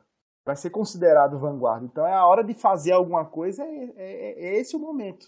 Essa virada de século, de século e essa reconfiguração das relações sociais, ela nos diz algo e espera algo da gente. Principalmente nós brasileiros, que o negócio anda feio, né? Daqui a pouco a gente vai estar dentro da, da bolinha só a máquina sugando a energia. Essa é a pilha para a máquina. É, fiquem em casa. Tem Matrix. Fiquem em casa. É isso aí. Não sei se eu fui. Eu viajei muito na maionese. Não, é bom Não, do viagem. foi ótimo, velho. Foi ótimo. Porque vai além da pergunta que a gente faz, que pode até ser reducionista algumas vezes e tal. Interessante que talvez realmente de todos os convidados nossos, você é o, que, o cara que mais expressa uma linguagem artística. Então é massa que dá um tom diferente à conversa. É é outra parada mesmo. Tá bem legal. Ô, Chiarelli, eh, boa. deixa eu te perguntar. Uma contraparte desse exercício de, de trazer essas dinâmicas novas para a sala de aula é a lida com a coordenação, com a direção. Como é que foi tua experiência para colocar em prática isso nas escolas por onde tu passou? Então, é... embora eu dê aula numa escola profissional, é que as pessoas podem dizer, caramba. Se quiser, não precisa citar nomes das escolas, não, viu? Fica à vontade. Não, tá tudo bem. Mas é uma escola tradicional, mas embora ela seja tradicional, ela é muito aberta para projetos dessa categoria. né? A gente às vezes tem os entraves, as pessoas que não entendem sua proposta. Aliás, esse é o, a, a- arte é isso, né? Choca inicialmente, depois é que ela é reconhecida. A gente viu em Michelangelo, viu com as vanguardas do início do século XX, e isso sempre vai acontecer. Exposição queer do Banco Santander, isso sempre vai acontecer. E aí, depois que a coordenação per- percebeu o envolvimento, a aderência, a, a- a identidade sendo edificada, é porque depois que os quadrinhos eram feitos, a gente fazia todo um processo de arquivamento. Leva para a biblioteca um exemplar, deixa lá catalogado, né? guarda a- as lâminas com os originais, faz um acervo com isso. Né? Teve uma época que eu chegava assim para os meninos: terminou a história em quadrinhos, beleza, agora eu quero duas cópias de cada folha. Ok, professor. Seguinte, a cópia original é sua porque você é o artista, ou a equipe. Vocês têm o direito à obra original. O print, um, eu vou fazer a exposição. Aí a gente vai colar na parede e depois, quando for arrancar, vai miar. Não não serve mais para nada. E a, terceira, e a segunda cópia, ela não vai ser pendurada em canto nenhum, ela já vai direto para o arquivo.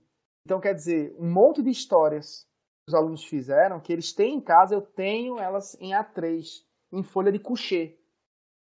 Isso arquivado na escola, o que também abre precedente para um trabalho de uma professora de história, por exemplo. Certa cunhada, certo? para quem não sabe, a cunhada de Cícero, ela trabalha comigo. e ela é a professora de história. Então abre, dá pano pra manga aí para um trabalho de manipulação de fontes. Um abraço. visuais. Nosso ouvinte aí, assídua. Isso. Gente de primeira qualidade e super competente no que faz. É parceirona aí de trabalho. A gente já fez até, inclusive, o memorial da escola. E ela entrou de tudo. adora Mafalda, velho. Fãzaça de Mafalda. Isso, exatamente. Ela adora uma falda, exatamente. Muito bem. Então, Cinco erros de Poli foi ter convidado Cício para ser padrinho da filha dela. É Dando isso. Presente na vida daquela criança. Deus abençoe, é muito fofa a criança. Toda criança é fofa, né? É abençoada. Mas é, e aí, como é que se diz? De tal maneira, é, acho que foi a pergunta de Matheus sobre a questão da coordenação e dos pais, né? E a coisa, quando ganhou fôlego, que depois começou a virar filme, a turma já estava pedindo até os festivais de cinema. Coordenação já pedia, ó, vai ter festival esse ano? Vai ter fanzine? Vai, vai. né? Então, é, eu não costumo utilizar citação pedagogo porque às vezes está na esfera da, da- do idealismo, né? Demais e aí incomoda quem está dentro de sala de aula. Mas eu vou dar o braço a torcer, Paulo Freire, e dizer que tem que, às vezes, tem que colocar a cabeça a prêmio mesmo. Porque senão não faz, pô. Primeiro vai, a, a primeira coisa que vai acontecer é o colega de trabalho que vai dizer: tu nem é pago para isso. A tua aula e pronto. né? Mas aí tem aquela citação, acho que é do Jaime Pinsky. É, historiador sem utopia né? não pode ser historiador. Um negócio desse, velho. É, é, não, historiador sem ideal não pode ser historiador, e sem utopia, nem cronista pode ser. É um negócio desse. É, uma pa- é um, é um dizer bem bonitinho, que tem a ver com essa coisa de ideal. Então, A gente precisa ter uma, um- uma, uma imaginação política, porque senão também a gente endoida na realidade, bicho. Porque. É, é bem isso mesmo. né? Eu, eu sempre digo assim, a turma fala, qual é o segredo disso? O, o segredo é escutar a música Etnia de Chico Sainz. Não há mistérios em descobrir o que você tem e o que você gosta. Se você é músico, se você é desenhista, se você gosta de escutar. Eu tenho um professor de filosofia lá na escola que ele adora vinil. Ele coleciona vinil. E às vezes ele faz uns textos Luan, assim no Instagram. É, isso. Tipo isso, mano.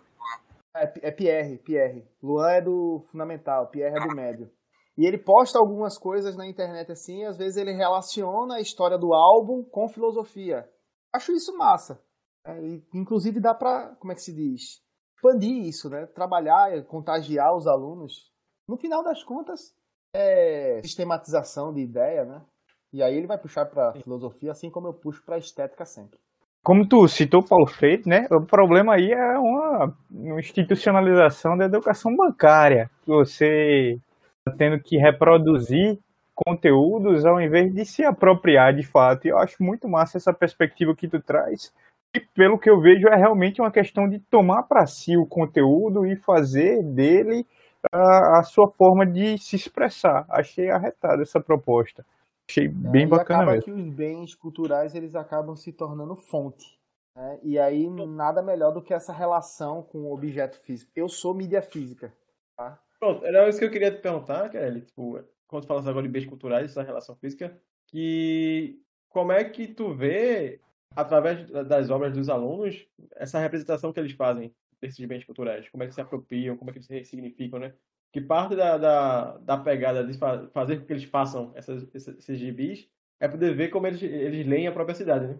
Leva para o sítio histórico, apresenta para ele os monumentos, os museus, enfim, toda a, a- o equipamento cultural que tem ali, e depois vai ver como aquilo ali sai no papel, né? Isso. Eu já Como é fiz que de tu- tudo. né? Até questionário eu fiz, assim, para fazer uns levantamentos. Uma coisa bem experimental, assim. Foi logo no começo do mestrado, eu tava super perdido relação a muita coisa. Eu fazia muitos anos que estava longe da academia. E aí, um dos questionários que eu fiz perguntava assim, o que, que ele gostaria de patrimonializar se tivesse esse poder, né? E tinha muito aluno que colocava assim, ah, meu celular, é, é, coisa assim, a internet, meio que umas respostas assim meio ocas. E a gente assim às vezes percebe certo grau de superficialidade, de preguiça da resposta, digamos assim.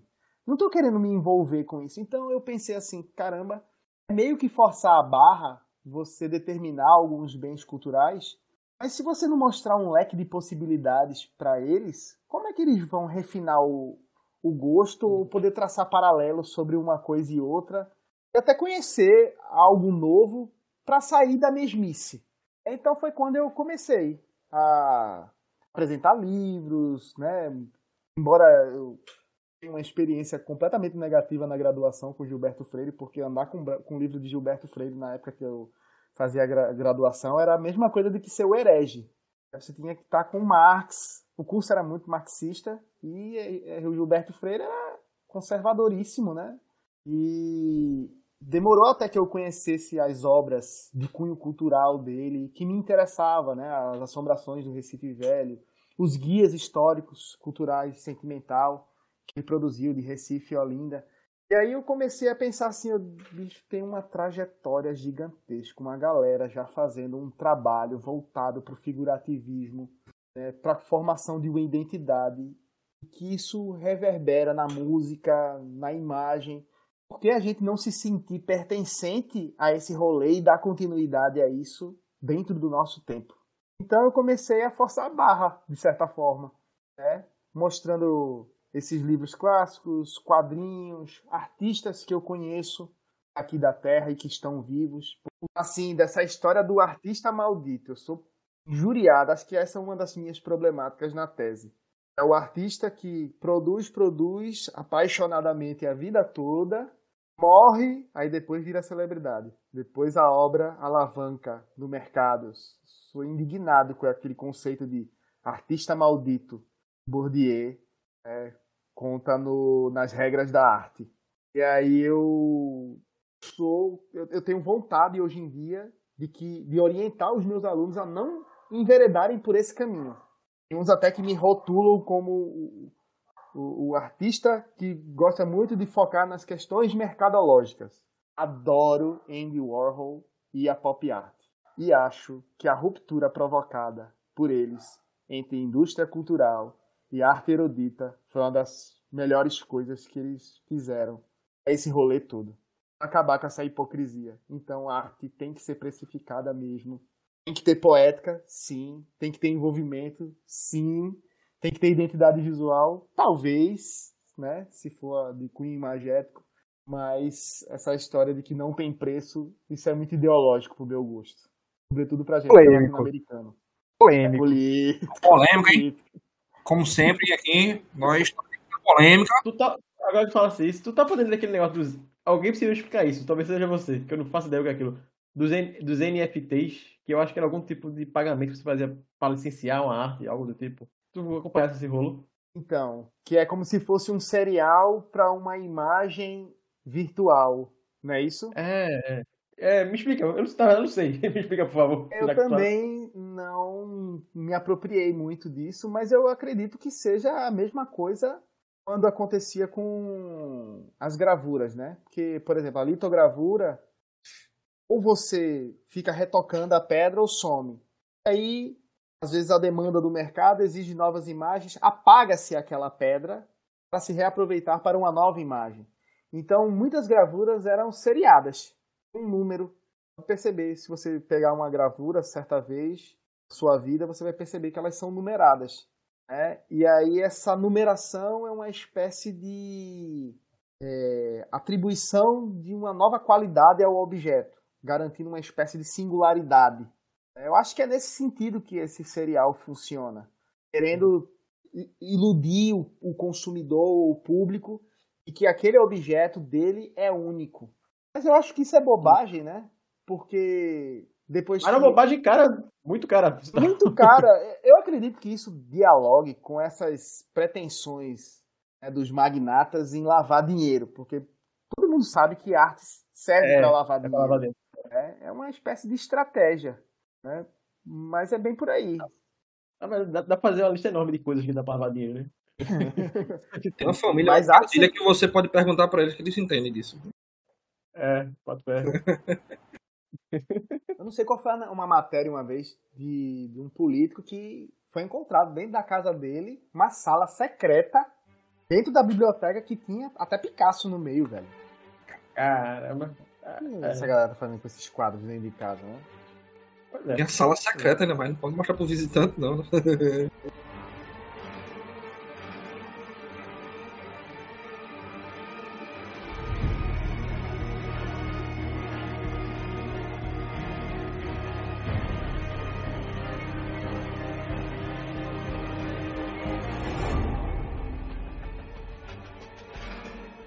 Eu acho que a gente podia retomar o patrimônio para tu discutir um pouco assim da esse fechamento do que tu tu vê como ah, a grande pegada deles sobre o patrimônio e como eles representam isso na perspectiva deles com a história em quadrinhos. Pode? Tem uma bronca com esse negócio da, da, da teoria da, da arte, do- da, da teoria da arte, não, teoria da história, metodologia da história.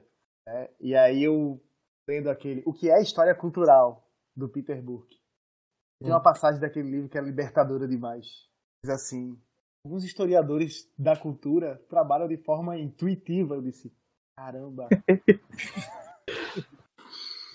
Então quer dizer que é- é- essas orientações todas, às vezes, são só sugestões? É óbvio que é, pô. né? E aí, é, quando. Eu esqueci qual foi a tua pergunta. Eu, eu, vou, eu vou linkar de novo. Posso, posso lançar ela de novo. Como é que tu vê, a, a partir da- das ideias de patrimônio que tu desenvolve em sala de aula, a representação deles nas histórias em quadrinhos? Aí eu, eu, eu penso né, que nesse fazer historiográfico, mais uma vez aquele mesmo rolê do, do se sentir artista. É você assumir a sua postura de agente social com consciência histórica. Né? E você saber que a memória está em todo canto. O que é, qual é a memória que eu vou selecionar e que narrativa eu vou querer construir esti- estimular o que as pessoas que vão estabelecer uma comunicação com esse legado. Né? Tá aí a questão da propriedade do patrimônio, né? De, de fazer parte também da, da produção dessa narrativa não, não, não ser um patrimônio estático que tá ali, você visita e, e ele não faz parte da sua vida, mas sim trazer ele. Tocável. É, é, às vezes eu pergunto assim, vocês sabem. Eu, eu sempre gosto de gozar da, da, da, da estátua, a espada de Simão Bolivar ali do lado do, do shopping Itacaruna. Ixi, falei não. Eu, eu, cara, isso é minha monografia sobre esse, essa, essa espada que é roubada o tempo todo. Eu juro pra você. É isso mesmo. Eu já tava preparado aqui Agora. Você, você falou disso. Eu tô até com o. Bolivarzinho aqui, ó, o Bolivita. Eu estudo com o camarada por conta dessa maldita espada que é roubada o tempo todo e que a galera passa no meio da rua ali, como é, pra esclarecer pra quem tá escutando, é uma rotatória num lugar bem ermo e quase ninguém passa a pé ali. Então quem vê de longe, quem vê de longe no carro a estátua, pensa que é Júlio César. pensa que é Simão Bolívar. Pela pose, ele tá usando algo parecido com uma toga. E aí tem toda uma monografia só sobre isso. É, e é muito, muito essa questão do patrimônio de você ter o contato ou não com isso, né? De conhecer e tomar pra si. Porque se você não conhece, você não cria relação, você não vai ter uma identidade ligada àquilo ali.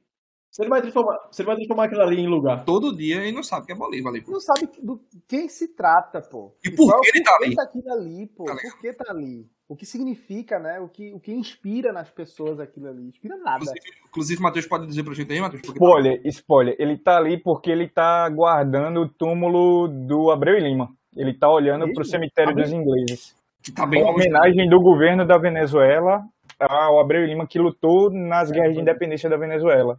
Um dos generais de Bolívar, general de brigada lá. Tem teu, tua, teu TCC? Mal escrito, mas tá por aí.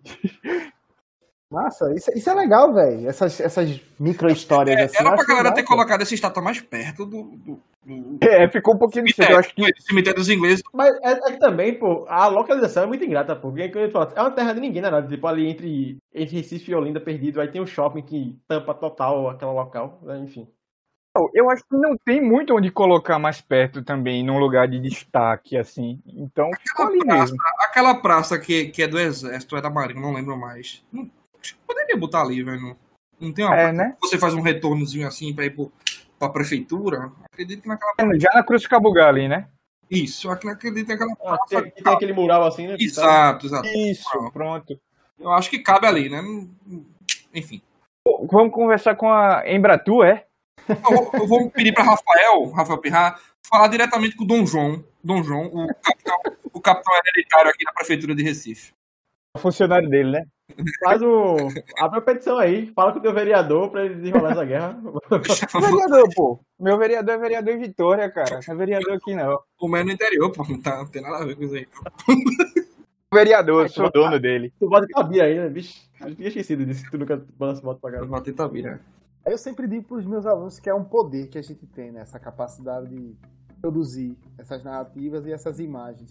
E aí eu digo a eles, que uso vocês vão fazer desse poder? né? Que, que sociedade vocês vão querer instigar né? a, a surgir no futuro? E aí, a partir disso começa a inquietação e a busca por contar alguma coisa para mim. Então sumir e desaparecer do, de todas as formas. Tem aluno que foge, né? É, sempre tem um aluno que não pode. Porque criar dói, pô. O pessoal não sabe lidar com a dor do parto nessa, nesse processo. Não é só copiar de um lugar e colar, né? Você tomar É. como referência, atribuir um significado, colocar isso de uma, de uma maneira que estabeleça uma comunicação com o espectador, né?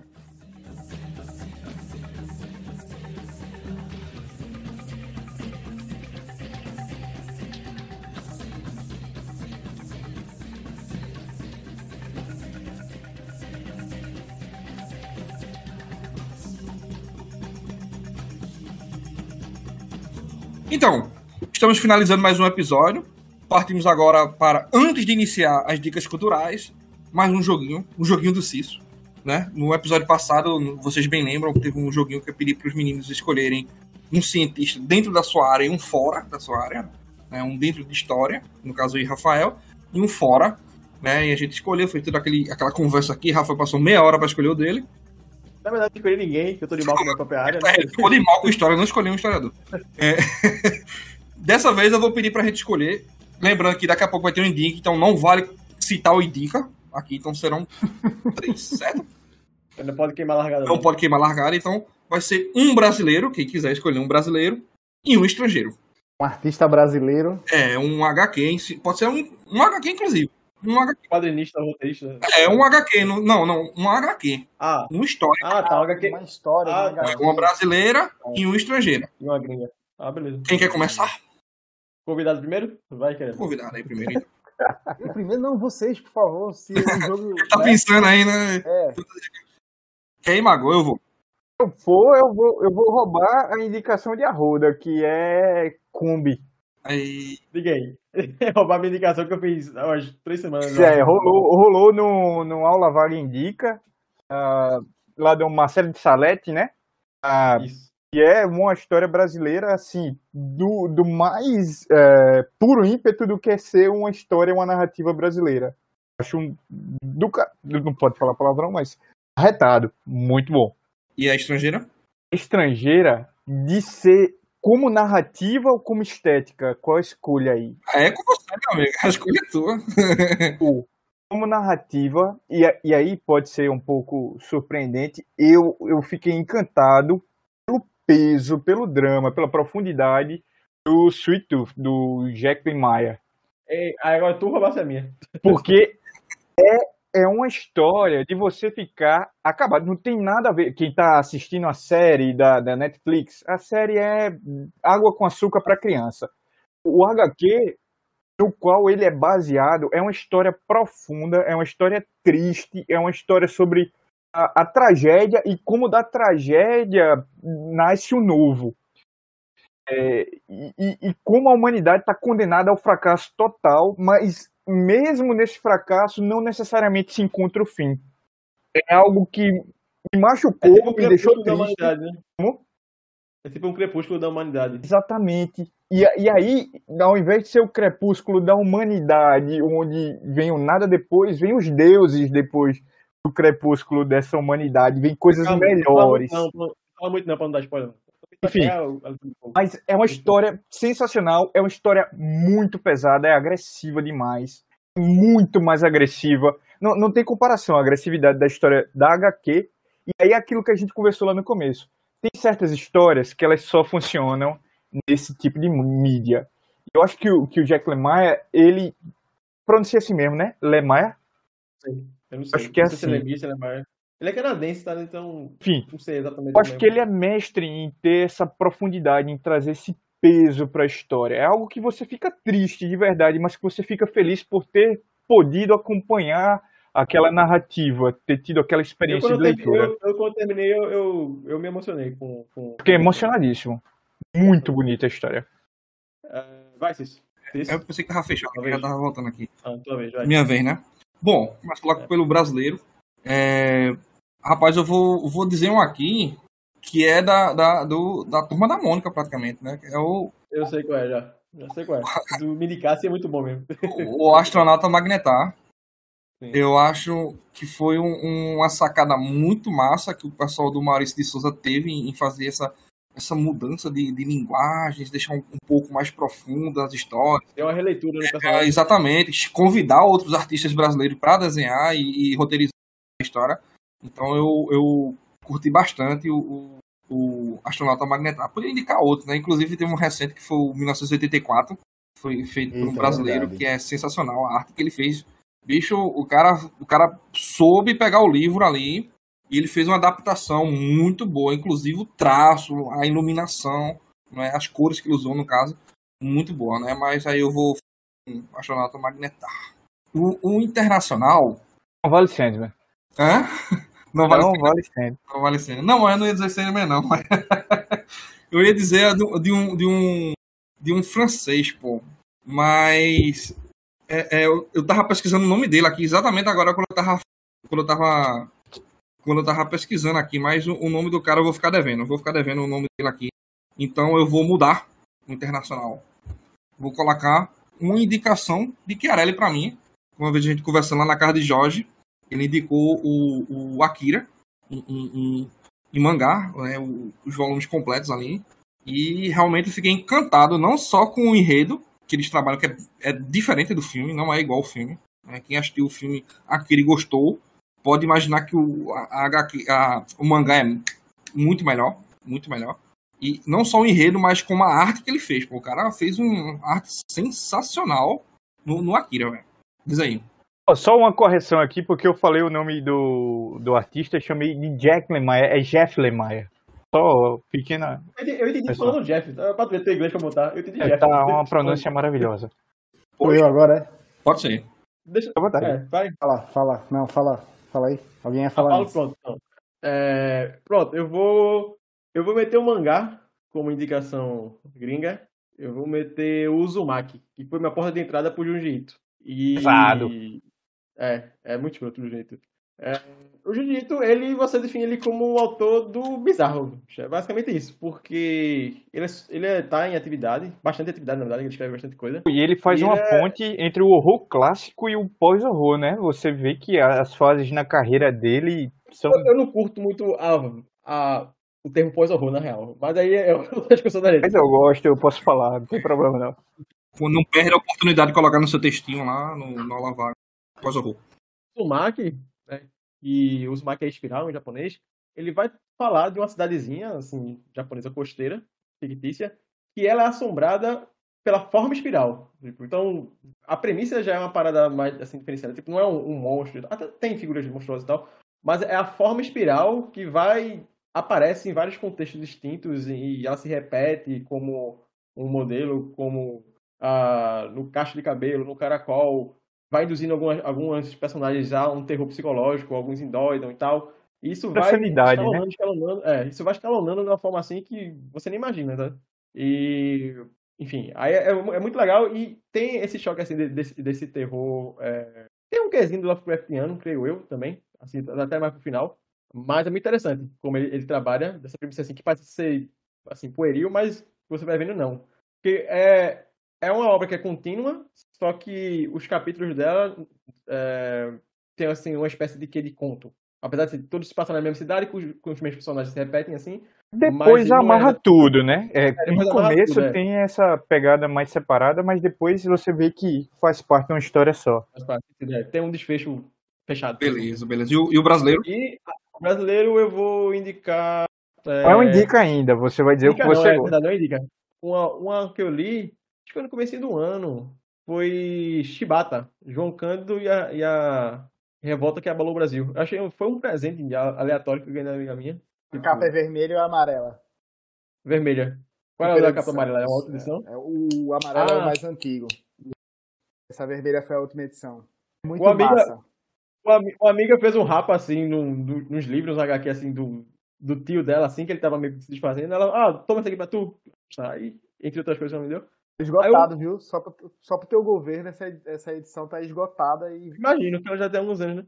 Aí eu li e é muito legal. Inclusive, é uma crítica à produção de HQs brasileiras, pessoal. É sempre muito limitada, velho. Muita pouca tiragem, velho. Livro no Brasil, em geral. é E difícil, HQ é pior ainda, velho. É, HQ é pior, né? Aí, no, no, nesse HQ, nessa HQ, o Emetério e o Olinto Gadelha, eles vão contar a história né, do João Cândido, né, que foi o, o principal líder da revolta da Chibata, né? E ali na Primeira República. E não só contam né, o período enquanto ele é um, um- o líder da revolta, mas também o posterior e as consequências e tudo mais. condição do o negro Estado dentro da marinha. Exatamente. Não né? comia comida Então, na- podre. É muito pesado também. Assim, você vê a degradação, a, a humilhação que ele passa, o quanto que o Estado não estava nem aí para ele, na verdade estava querendo lascar ele mesmo, é, o quanto de racismo ele tem impregnado, o quanto que o exército brasileiro não presta. E a, o exército, na verdade, a Força Armada tudinha, né? Enfim. Tipo.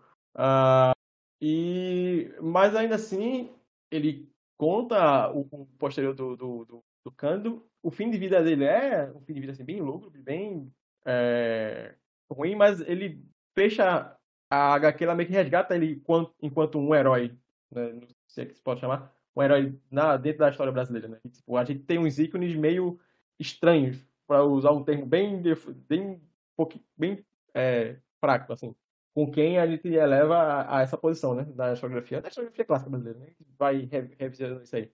Então, o, o, o João Cândido, ele é, é uma figura que às vezes é esquecida, ou pelo menos é dada essa devida. Mas ele é muito importante. E HQ faz muito juiz à história dele, entendeu?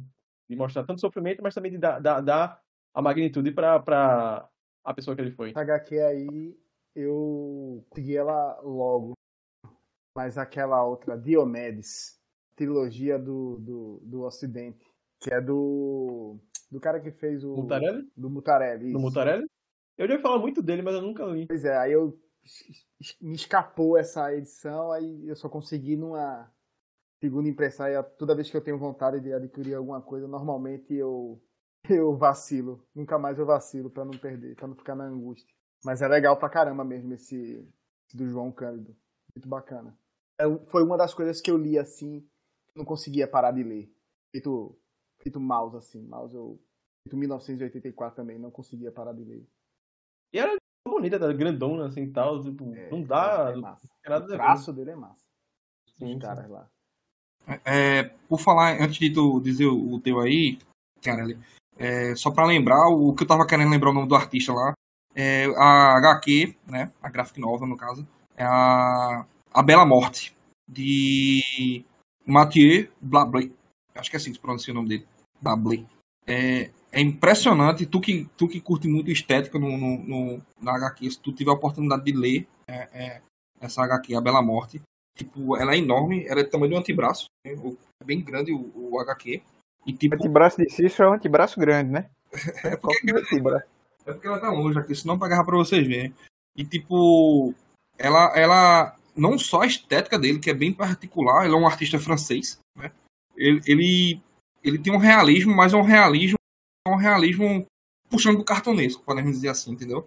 E as cores que ele trabalha, a profundidade das obras dele, ele tem, tem umas, tem umas, umas tiragens que é, que é ao ar livre, assim, tipo no meio da cidade, que é um negócio enorme, assim, de- detalhado e bonito, velho, se ver. E ele trabalha muito com o psicológico nas obras dele, né?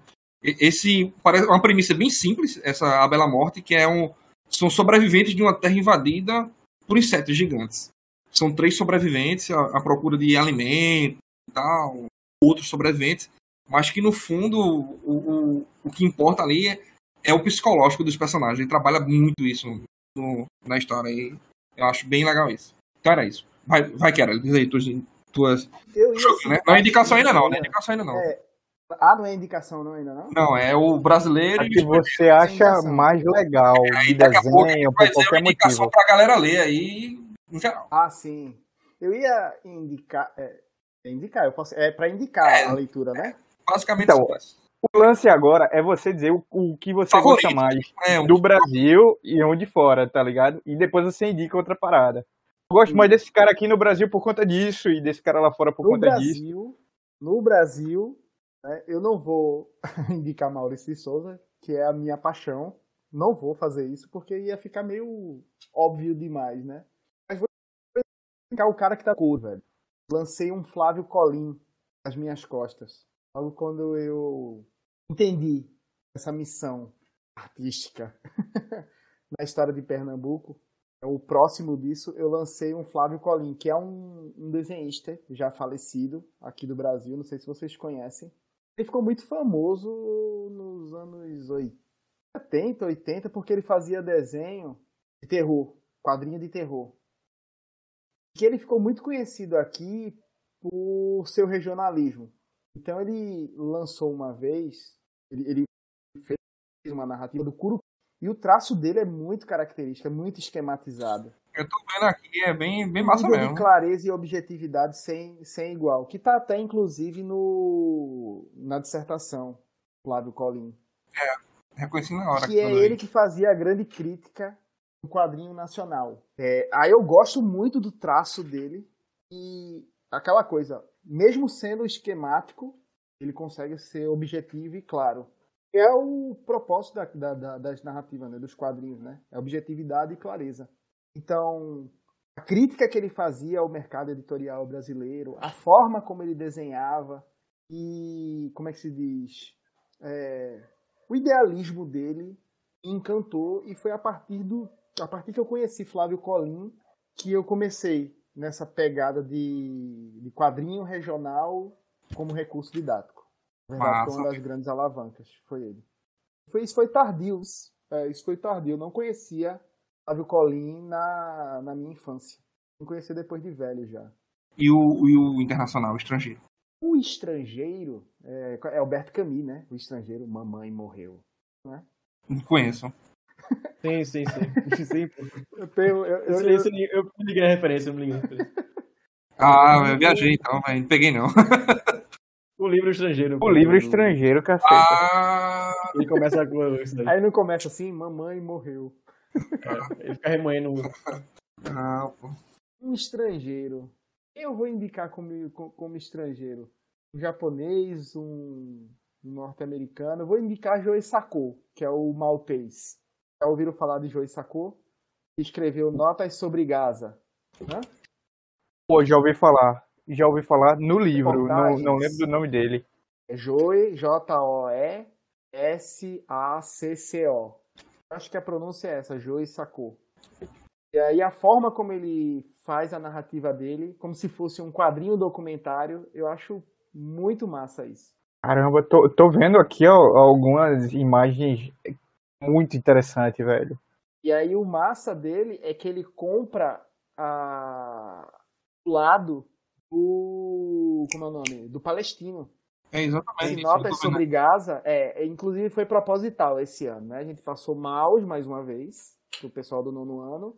E a professora de literatura fechou comigo e, e escolheu Notas sobre Gaza, Joy Sacou, que é justamente versando sobre a relação dos israelenses com os palestinos, a apropriação das terras dos palestinos, como se dá a relação, como eles conseguem empurrar o povo palestino mais para fora e aumentar o território israelense. né? E aí, uma das narrativas desse Notas sobre Gaza é o dia da escola, em 1953, quando os soldados israelenses era o toque de recolhimento para os homens, que foram orientados a ir para dentro de uma escola. Depois eles foram todos executados, friamente, desarmados, pelos soldados israelenses, o pessoal da Palestina. E aí é uma forma de mostrar para o aluno que essa narrativa né, da- perseguição dos judeus ela é relevante, ela tem que ser combatida, né, a perseguição a qualquer minoria, mas que não pode se perder de vista de que o dominado ele pode ser o dominador em determinada fase da história. E para que não se cometa os mesmos erros, as mesmas atrocidades então se faz um paralelo entre uma graphic novel e outra para ver essa mudança de perspectiva, né? Para entender como é que funciona o motor da história, para acabar com essa concepção binária, né? bem e mal da história. Acho que é, é bem bacana fazer esse paralelo. Boa, muito bom. Tá vendo? O joguinho sempre funciona, hein, galera? e, e partindo agora diretamente dos idicas, né? Além da dissertação do Chiarella, a gente não pode dizer a tese dele ainda porque ele está em processo, né? Tese, mas, mas a tua tese ainda segue um- um- a mesma dinâmica. Trabalhar com, com histórias de quadrinho. E Não, eu estou trabalhando vida e obra de Bajado, o artista de Olinda, sim. mas eu tô numa pegada de querer provar que ele é o precursor da pop art aqui no, no Brasil, velho. Boa. Falar a verdade, na história da arte, né? Porque em 28, quando ele já fazia letreiro para cinema, Andy Warhol tava saindo de dentro do ventre da mãe dele, né? Boa, Aí, vanguarda. boa vanguarda. É, o cara tá na, na vanguarda da pop art, pô. Então, além da dissertação de Chiarella, que a gente vai colocar aí no, na descrição, tem o, o Contos do, dos Altos e Ladeiras, né? Do, do, que, que Chiarelli fez, né? Chiarelli e Luciana Borri, assim que pronuncia? Luciana Borri, professora é, do curso de artes visuais da UFPE e coordenadora da O, graduação. O, HQ saiu pela, pela da UFPE. Da UFPE, isso. Isso. Então, além é dessa, um compilado de histórias produzidas pelos alunos de artes visuais, designer, pessoal de biologia e tem duas histórias minhas, que é o Boitatá, a Boitatá, brincadeira que eu fiz com algumas informações que tinha sobre a lenda indígena, e a outra versa sobre a, a, a peste que aconteceu em Olinda e Recife em 1685. Parábola da Peste, no caso, né? Parábola da Peste, que é inspirada naquela pintura que tem na Pinacoteca de Igaraçu. É, tem uma pintura lá que eu acho muito, muito impactante, que é Igaraçu, Olinda e Recife, assim, sobreposto, assim. Em Igaraçu tem São Cosme e Damião, protegendo a cidade. E na, em Olinda e Recife é cheio de caveirinha, assim, como se a peste tivesse tomado conta de tudo. Então eu parto daquele quadro e faço a narrativa. O personagem principal é protagonizado pelo meu filho. Que massa, velho. O personagem de cabelo espichado é meu filho. Deve ser massa o cara crescer sendo que, pô, eu tô no HQ, mas meu pai que botou lá. então, vamos partir agora pro, pros indicas propriamente dito. Eu posso dizer mouse, velho? Eu posso indicar mouse? Aí é golpe, né? É golpe? é golpe indicar mouse?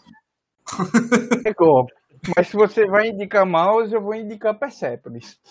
então, Pronto, então, então já foi as duas de vocês, né? Então deixa eu ir com a minha. Eu vou indicar é, A Alma que Caiu do Corpo, do André Toral. Foi outro HQ que eu li, que é um compilado de várias. É, várias é, é contos. É, é HQ, mas na verdade são é quase como se fossem contos que ele escreveu ao longo da carreira dele e tal. O Toral, ele, além de quadrinista, ele é. Acho que é antropólogo. É antropólogo, historiador é. antropólogo, né? De formação na da área assim, que lida com indígenas e mais, né? Então é, é um cara que tá escrevendo. Nesse Alma que é do Corpo é um compilado de várias histórias dele ao longo dos últimos, acho que 20 anos e tal. Que dá. São uns 10 ou 9 histórias. É, algumas é uma página só, outras é um são as 10, é um pouco. Va- Varia bastante. E ele organizou meio que cronologicamente, não na ordem que ele fez, mas na ordem cronológica do- dos acontecimentos. Tipo, tem. A primeira vai ser logo na chegada da invasão europeia por aqui. A última já vai ser questões de disputa de, de indígenas com, com grileiros, essas coisas, sabe? Então é meio que a obra é sobre os encontros, desencontros, as rixas e do- dos, dos indígenas com os brancos, enfim, com os europeus e tudo mais, né? É, de várias maneiras diferentes, desde disputa por terras, a questões religiosas, a... tem uma que é muito boa, que é um protestante né, francês que vem bater aqui. Aí o bispo, que é, que é pai dele, né? Que é bastardo, manda o cara vir matar ele aqui. Aí ele tá dentro da, aldeia dos Tupinambá, é dos Tupinambá, escondido e tal. Então, uma confusão danada. Mas a- as histórias são bem legais, né? O traço do, do, do Toral é, é bem interessante pra narrar isso aí. E pega um tema que é muito interessante, que é indígena, e na, e na parada que eu sabia muito pouco, que tipo, essa parte de Brasil Colônia sempre sou muito ruim. Então, até com, com material historiográfico é muito, muito bom. Me fez lembrar um problema que eu tive na escola com Toral, velho. Tem aquele, os brasileiros dele. Eu tenho, eu tenho três coisas de Toral aqui em casa. Um sobre a Guerra do Paraguai, um sobre os holandeses, que foi, acho que foi uma das últimas coisas que ele lançou. É, esse holandês, isso tem esse. É aquele que tu comprou, É. desse. Pronto. E ele. tem os da brasileiros. USP. Tava na feira da, da, da Unesp, na verdade. Isso, isso, isso. Aí, Foi os exatamente. brasileiros é justamente um compilado também de várias historinhas a partir dos, dos estudos que ele faz. Aí teve, tem uma narrativa que é de um português que vem para o Brasil, conhece uma tribo indígena, a, a, a- uma indiazinha começa a se relacionar com ele, tira o namoradinho e no final das contas a turma tava só preparando ele para depois, tchum, Sim, por causa do É, tem uma também, no, na Alca do Corpo tem uma história que é isso. Isso, É. cevando o cara. Aí tem um Guardando. quadrinho. Tem um quadrinho que é o cara pegando a indiazinha. Só que tá a folha de bananeira na Aham, frente, assim. É só a sugestão. tem. Pois uma vez eu levei esse quadrinho pra dentro de sala de aula, num sexto ano. Tipo, numa Ei, leitura coletiva. assim, Eu esqueci completamente dessa vinheta. Foi um reboliço por conta disso. Até eu provar que Jesus não era Genésio. Rolo. Eu tive que mostrar a função da imagem dentro da sala de aula, no ensino de história, para coordenação, para pai, para escambau a quatro, para poder eu me, me safar dessa. Mas eu me safei. Foi confusão. Toral me deu confusão. É, Deixa eu fazer minha indicação séria agora, que eu falei brincando, Persepolis. Persepolis. eu vou deixar a Bela Morte. Até porque, já que até porque, É a Bela Morte. até porque, tipo, é uma história que vale a pena ler, não, não tô dizendo que, pelo amor de Deus, é Inclusive tá nos nossos indicas, galera, lá. Se vocês quiserem saber mais sobre o Persephone, só é entrar lá. Uma das histórias em quadrinho, talvez que tenha aberto aqui esse, esse olhar, não sei, editorial para, olha, isso aqui faz sentido, isso aqui vende, talvez, não sei. Mas tem uma, uma arte, eu, eu, eu ganhei de um colega, na verdade, um, uma graphic novel do Craig Thompson, eu não sei se tu conhece. Ele, ele faz o desenho do Rabid. E acho espetacular como ele une a, a estética. Ele não é, não é islâmico, ele não é árabe, mas ele, como ele faz um trabalho de imersão e pesquisa na estética desse mundo para produzir uma história completamente diferente de qualquer coisa que você lê como graphic novel. É uma coisa fantástica a, a questão de como você vê ali a estética do, do mundo árabe. É, é, é tão bonito e a história é tão. Eu gosto muito de histórias pesadas, né? É uma história muito pesada, mas ao mesmo tempo muito Começa tocante. bem essa história, né? Aquela, aquela história da virgindade, a forma como a menina. Meu, meu velho, que. Peraí, tenha calma, vamos com calma, pô. É, mas eu sempre digo aos alunos, eu digo, ao pessoal né, que eu converso sobre quadrinho, eu digo, olha, Habib é, é a versão bem contada daquele filme que era que foi livre, o que, o que eu era antes de você. É uma, é uma versão inteligente daquela narrativa. Exatamente. É, Né? não quero dar spoiler, mas é, e, e ali tem um, tem um peso até maior, porque não, não envolve só, só a pessoa em si, mas envolve algo que na nossa sociedade está acostumado a dizer o que aquela pessoa é. E a perda daquilo é que traz esse, esse conjunto à narrativa. É, se E desprende dessa vivência que a gente tem hedônica, né? De autossatisfação. É mais uma perspectiva de doação também, né? o amor é o amor é representado de uma forma muito diferente ali, muito bonito, de fato. Muito legal essa tua ideia. Tá citado na dissertação, inclusive, né? Craig Thompson, é, eu acho. é- o Retalhos, eu, eu, eu acho que é porque eu já tava muito velho pra Retalhos, que é dele também. E é um conto mais adolescente. Mas o, o Habib, ele é uma profundidade assim que é pra, são para é, faixas etárias diferentes, com certeza. O Retalhos e o Habib são para públicos distintos. Uma história completamente adulta, não tem sombra de dúvida não, não dá. Agora é a pérola dele, né? Eu julgo ser a pérola dele. Ah, sim, a minha indicação, né? Exato. Vamos lá, o que, que eu posso indicar? Eu posso indicar o Lavagem, do Chico. Já que se falou em Chico aqui, e Que não é o valorizar Sainz. o que é nosso. Não é o Chico Sainz, é o Chico Paraibano. Uma vez um aluno meu trouxe essa HQ para eu ler assim. Aí eu tava lá na UFPE e, e me mostrou e eu deixei a galera assim, fazendo o que tava fazendo. O pessoal tava fazendo uma operação tática. Eu deixei o pessoal fazendo e, e- e mergulhei assim, porque é uma história angustiante, assombrosa e completamente dinâmica, assim, não é monótono. E o traço do cara. O traço dele é genial e aquela história de que chegou um cara numa palafita Pronto, Mago. O Chico, pregar- Mago, pra tu ter uma ideia, o Chico tem um. A capa do disco do, do Nação Zumbi é do Chico. Aquele que, tem um, que é um desenho. Não sei se tu tá ligado. Que é com fundo branco. Não, É só da. Qual? Qual- Um dos vários CDs nomeados Nação Zumbi. Deixa eu ver aqui qual é, velho. porque tem o primeiro, que é o Dalama Cal- Dalama ao Caos. Eu acho que ele tá falando Segundo, o Afro Nação Zumbi, Cidadania. já Nação Zumbi só, né? É, é. É o. O Nação, é, Radiola NZ, volume 1. Ah, sim, sim. Não não, que era dele não. Se tu, se tu for olhar agora aí, assim, tu vai ver que tu vai reconhecer, tá ligado? Radiola NZ. Aqui é o CD de covers deles, Isso. ligado?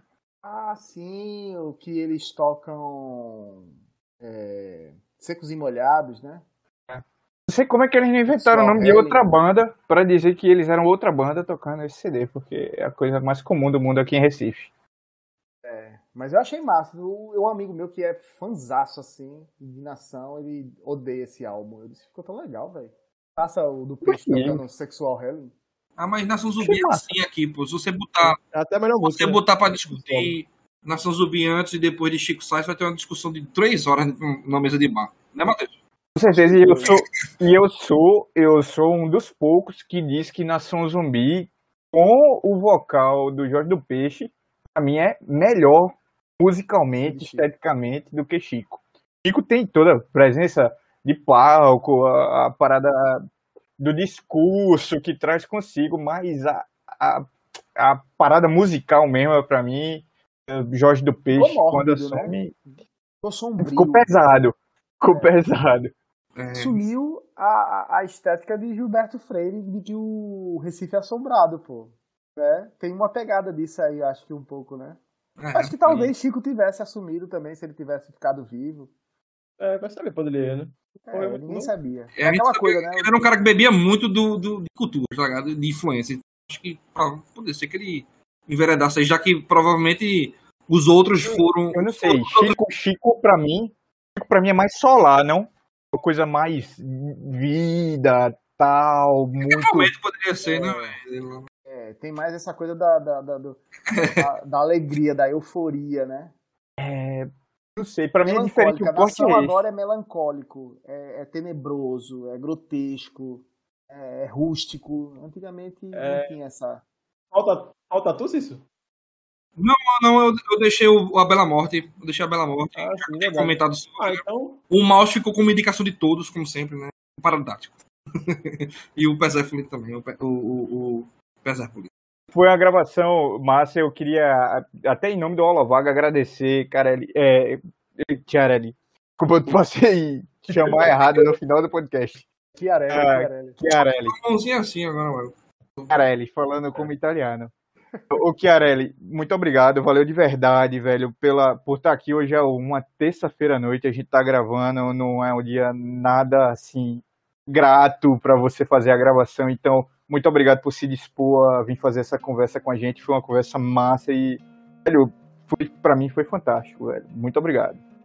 É, valeu mesmo. Eu que agradeço a disponibilidade aí, o espaço, a conversa muito agradável. Conversar com gente inteligente é agradável sempre.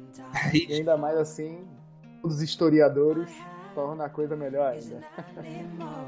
É isso aí. Então, Então, pessoal, valeu. valeu aí. Até a próxima. E até a próxima. Não deixam de curtir e comentar sobre o episódio de hoje lá no nosso. ou no Twitter, certo? Coisas que vocês gostaram ou não, indicações ou não. Enfim, falem. Beleza? Obrigadão mesmo aí, viu, pessoal? Muito contente. Não, valeu também. Eu tava até um pouco apreensivo fiquei muito à vontade com vocês. Não é não? É, pô, é de boas. Então é isso, galera. Valeu.